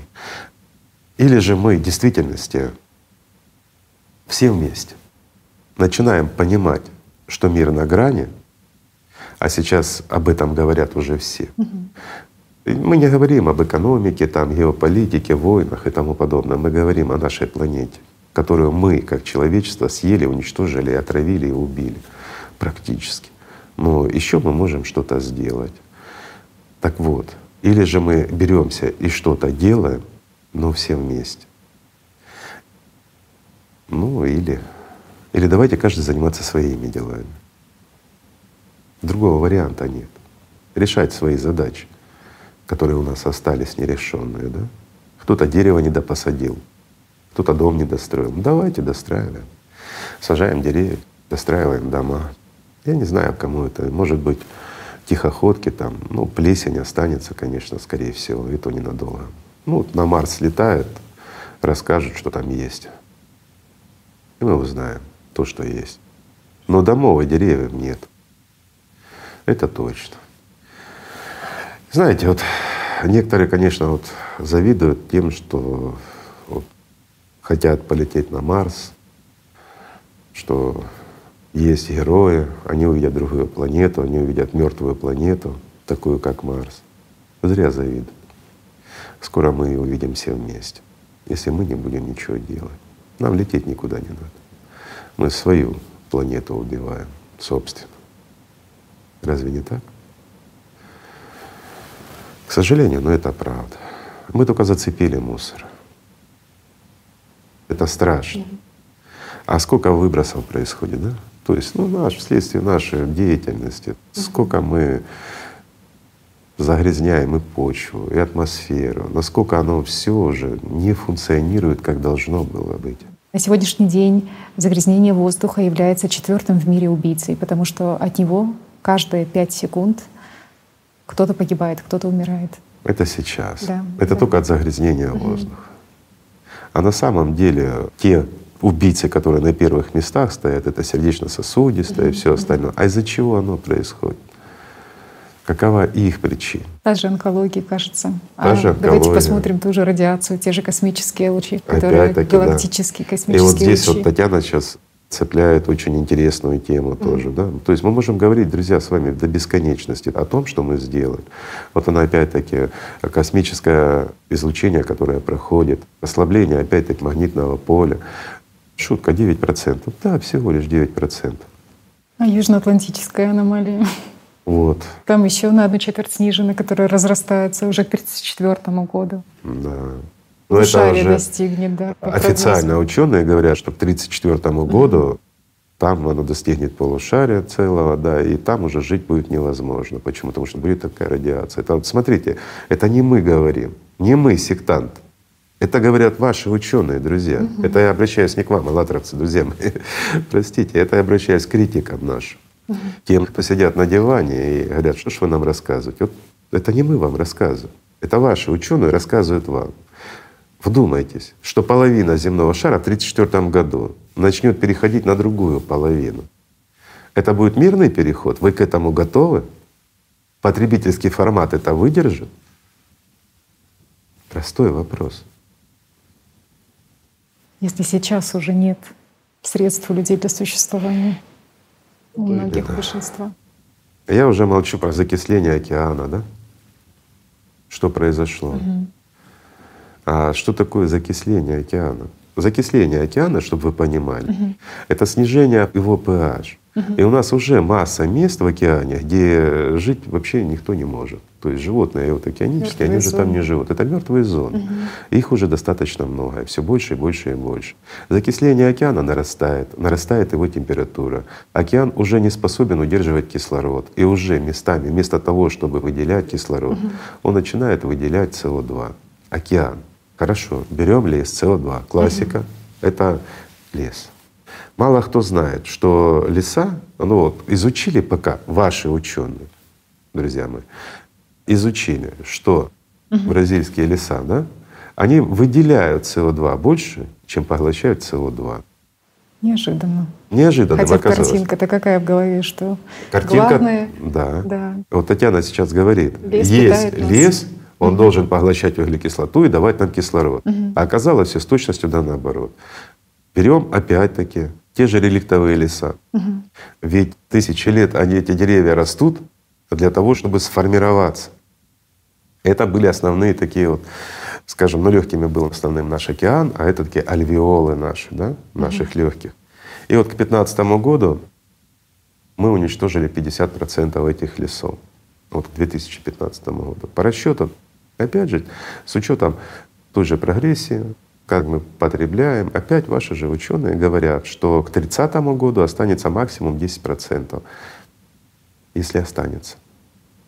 А все остальное, то, что там насаждается где-то, еще что-то, да, оно, оно хорошо, но это несравнимо с реликтовыми настоящими лесами. А насколько уничтожается на сегодняшний день та же тайга? Плюс пожары. Сколько лесов выбирают? Ну, потом уже образуются кислотные дожди и все остальное. Угу. Вот посмотрите здраво, что происходит. Ну вот, к сожалению, вот нету, вот Google тот же, да, он показывает э, карту угу. нашей планеты вот со спутника с таким опозданием на годы даже. Вот если бы он онлайн показывал, ну, мы бы видели, как оно все меняется. Насколько мы уничтожаем нашу планету. И опять-таки мы подходим к тем же городам. Да, вот мы начали за них и немножко отошли, и опять возвращаемся. Что такое города и почему это метастазы? Представьте, миллиарды тонн, которые давят в одну точку. Мало того, что города миллиарды тонн, рядом с ними, как правило, еще есть и водохранилища, тоже миллиарды uh-huh, тонн, миллиарды тонн тут, миллиарды ну, тон тут, все в одной точке, это все давит на кору. Угу, угу. Ну, как правило, нам ученые рассказывали, что это ж не может влиять. Там, ну, как Цивилизация никак не влияет на деформацию никак. земной коры. Да? Никак, Еще никак, недавно да. они говорили. Но, угу. но, но уже, не говорят. Мы говорили об этом 30 лет назад, 10 лет назад. И вот только вот, знаете, вот второй год, как начала появляться информация о том, что да, оказывается, наши города даже не мегаполис, а просто достаточно крупные города, они очень сильно влияют. Они влияют на кору, на литосферы, они влияют на это. Угу. Оказывается, постоянным давлением плюс температурный режим, плюс они мешают ветру. Угу. Это как новые горы, с ни с чего взявшиеся. Оказывается, это очень сильно влияет на нашу планету. Технологическая та же сейсмичность. Да все на свете. А технологическая это да, следствие да. выработки углеводородов и всего остального. И угу. в действительности, ну, ну, ну правда, как вам сказать, друзья, ну если есть желание, полистайте, посмотрите шире сами. Мы можем с Татьяной говорить об этом долго, очень долго. Потому что мы действительно давно и очень серьезно это все изучаем. Даже тоже элементарное, простите, землепользование. Ведь получается, что мы, люди, вот решили переставить местами, там здесь Сколько были леса, раз? здесь будут сейчас пастбища. Леса превращаем в пастбища, да, пастбища да. превращаем в города. И на сегодняшний. Простой пример, друзья. Вот. Угу. У нас осталось 15% от болот. От угу. всемирных болот, вот, которые были по всему миру, у нас осталось 15%. Чтобы было понимание, без болот мы не выживем. Болото, они играют колоссальнейшую роль. И вот мы взяли наши. простой вопрос. Наша печень. Угу. Мы ее сократили до 15%. Угу. Вот осталось а у нас 15% от нашей печени. Мы сможем жить, как и жили раньше? С учетом того, что опять-таки мы берем, вот переставляем там почки ну, с селезенкой местами и ждем, что наш организм будет работать нормально. Uh-huh, uh-huh. В то же время, когда в нем идет мощнейшая интоксикация, и плюс мы его еще постоянно нагружаем. И вместо того, чтобы его лечить, мы его грузим, грузим, грузим. И в это время наш организм болен онкологией с множеством метастазов. Какая перспектива, скажите? Вот это реалии сегодняшнего дня, чтобы вы здраво смотрели на вещи. Ну, многие опять скажут, что что нас пугаете. Мы не пугаем, мы говорим. А какой выход? Выход — созидательное общество. Рассказывать о созидательном обществе мы не будем. Мы два года об этом рассказываем. Смотрите, этого много. И какое в действительности преимущество? И почему? Потребительский формат — это путь в никуда. А у нас у человечества есть всего лишь два пути. Или путь в никуда вместе с вот этим пациентом, которого я только что перечислил, или же, извините, созидательное общество, где в действительности есть шанс. Шанс для каждого человека, для всего человечества прежде всего. Другого варианта у нас нет. Опять-таки, почему в созидательном обществе возможно то, что невозможно в потребительском формате? Угу. Я приведу, друзья, простой пример. ПТГ. То есть бестопливные генераторы с КПД выше единицы. Ну, многие слышали о них, многие знают и тому подобное. Это уже не фантастика, уже в Америке есть, но их не продают, продают всего лишь вырабатываемую ими электроэнергию. Это единственные, кому разрешили их выпускать. Это не значит, что их только изобрели. Они были всегда, почти всегда, по крайней мере, минимум сто лет. Ну, это так, чтобы было понятно.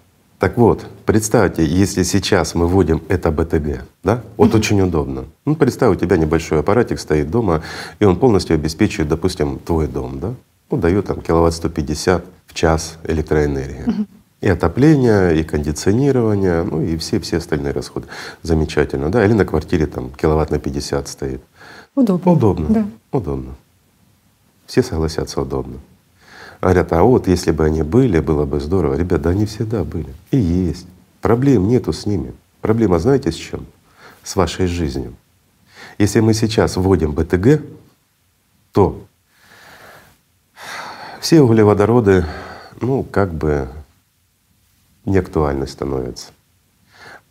Опять-таки, добыча той же электроэнергии, угу. да, это атомная энергия, там плюс у нас э, гидро стоит, э, ветряная, э, ветряная угу. солнечная, потом теплоэлектростанции. Угу. Все это уходит в прошлое. А теперь подумайте, сколько семей останется без работы, если мы всего лишь внедрим БТГ в потребительский формат. От уборщицы на заправке, вот обычная заправочная станция, где заправляете вы свои автомобили. Там есть уборщицы, есть заправщики, есть те, кто там, ну, скажем, на кассе стоит. Да, логистики, те, кто перевозят этот бензин, те, кто изготовляет бензин, те, кто добывают эти углеводороды. Это миллионы семей, миллионы и миллионы семей. Они все остаются без работы. Значит, они не могут покупать товары у тех, кто их производит. Это еще миллионы семей без работы миллионы и миллионы семей — это миллиарды. Как мы жить будем? Вот это основная причина является тому, почему БТГ не вводится. А не потому, что кто-то там обеднеет, там олигархи станут беднее. На одном беднее, на другом богаче. Вопрос не в этом. Вопрос в нас, что нам нечего будет кушать. На сегодняшний день, да, вопрос стоит остро. С тем же искусственным интеллектом, который подбирает у нас работу, ну и много других вопросов. Ну и опять-таки, введение БТГ в созидательном обществе, оно будет приемлемо для всех. И с экологической точки зрения, и опять-таки никто не потеряет работу, ну и даже тот, кто не имеет, и беднее не станет. Простой вопрос на то, на созидательное общество. Но что мы получим взамен? Мы получим взамен источники энергии, которые будут превышать скажем, по своим мощностям даже Ну, все человечество вместе взятое за всю свою историю, сколько оно добыло энергии, это ничто по сравнению даже с одной установкой. Таких цифр нет. Почему? Потому что БТГ, оно способно добывать и вырабатывать энергию столько, сколько нам нужно в любой точке Вселенной, подчеркивание, только на Земле. Пользовались? Ну, тоже история прошлого. Не будем касаться. То есть таким образом, друзья, получается, что то, что приемлемо и благостно в созидательном обществе, то смертельно опасно в потребительском формате. Вот почему мы и говорим, что единственный вариант — это построение созидательного общества. Но чтобы его построить, нам всем вместе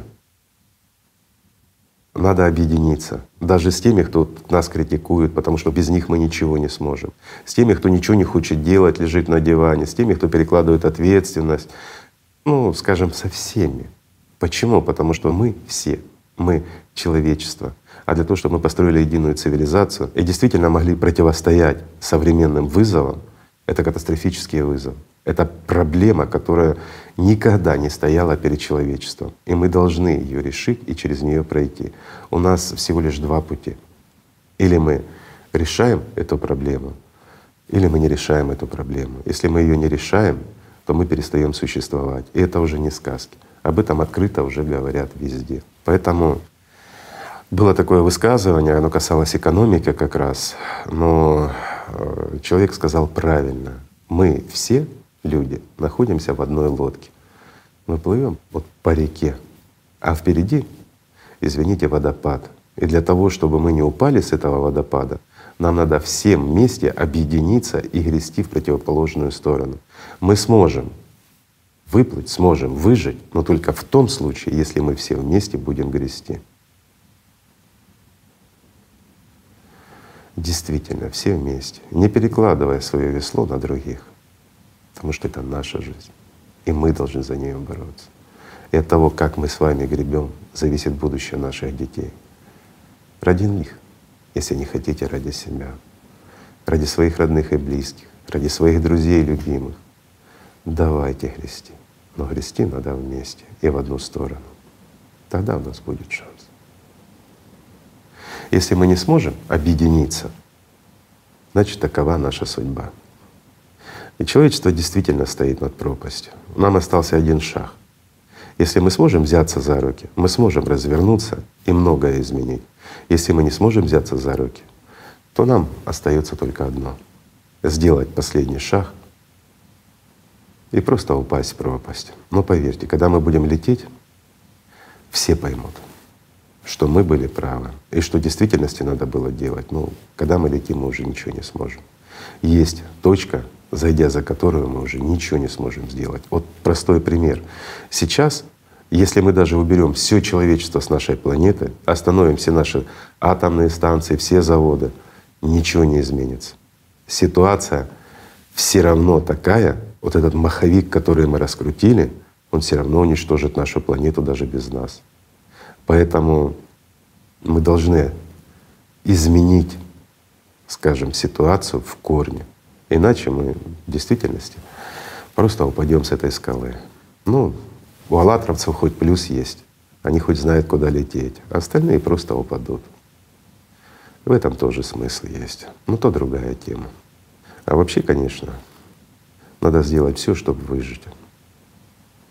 Понимаете, еще вот преимущество созидательного общества, оно заключается в том, что вот простой пример приведу, чтобы поняли все, даже те, у кого ну, слишком плохая экология и слишком много СО2.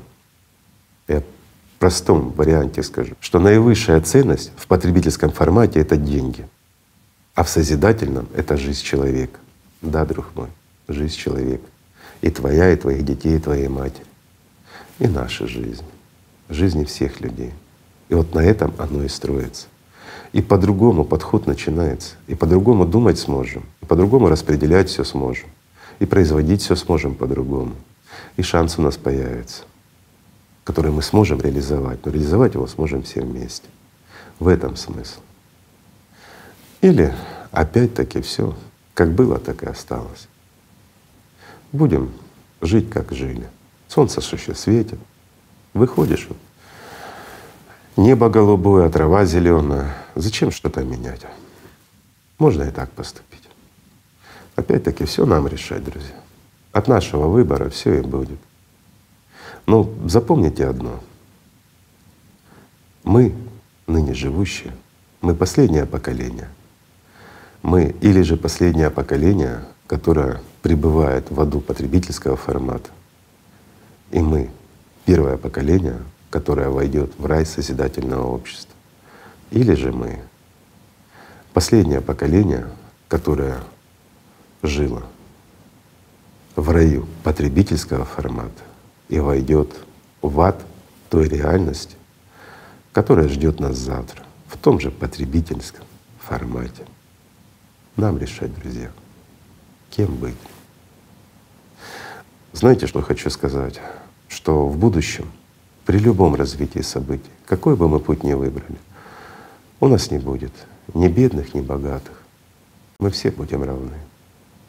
Ну, в одном случае это будет прекрасный мир, а в другом случае нас выровняет всех судьба, которую мы определим с вами.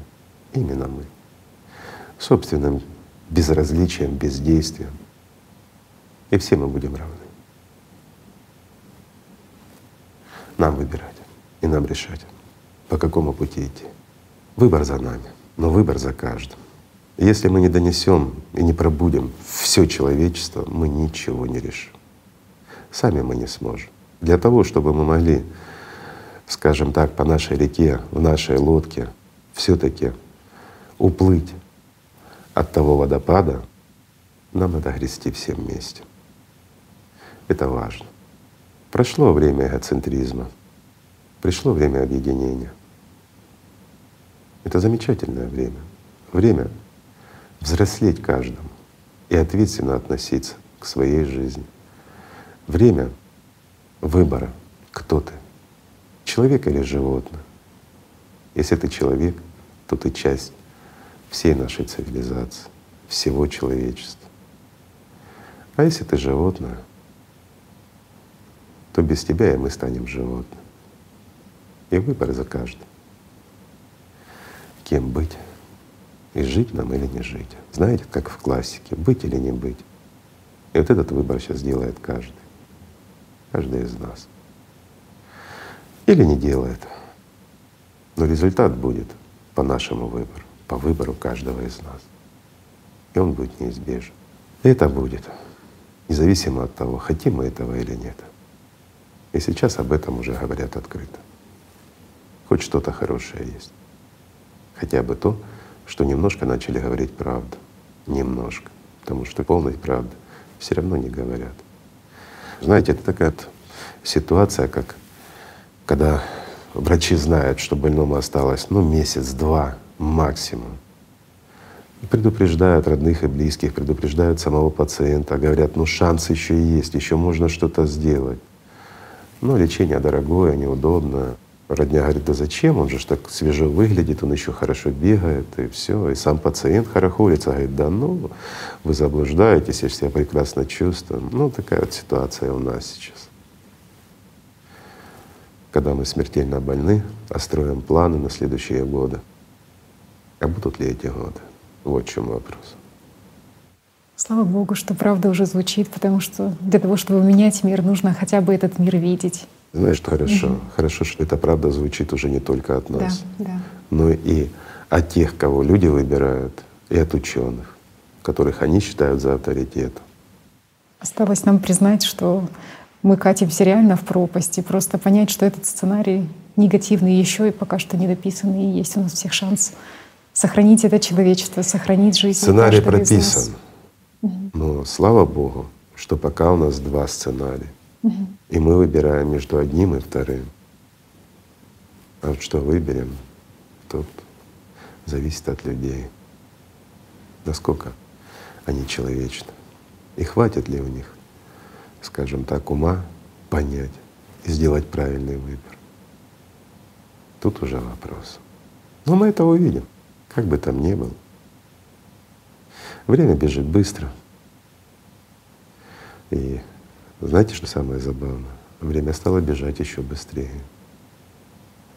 Вот в прошлом году, так же, как и было приписано в Библии, да? Угу. Ради избранных сократятся те дни. Да, и дни сократились. До сегодняшнего дня никто не может объяснить почему. Ведь земной шар вращался замедлением, это соответствует всем законам физики. А здесь раз, а вот в прошлом году он ускорился. Поэтому теперь апокалиптические сценарии звучат и от ученых, потому что никто не знает, чем это грозит дальше и будет ли такая тенденция Конечно, продолжаться. Будет. Да, будет. Это уже не шутки. Но это всего лишь один из сигналов из множества, огромного количества сигналов. Разве не так? Сейчас этих сигналов идет масса подобного рода. Со всех сторон, куда ни копни. Наша уже планета ведет себя как потребитель, брать не отдавая.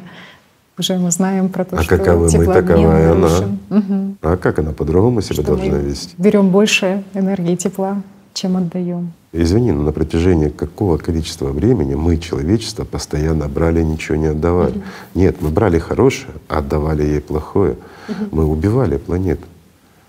Мы, знаешь, вот есть такой пример, извините, друзья, но я его приведу. Мы ведем себя как паразиты внутри собаки. Угу.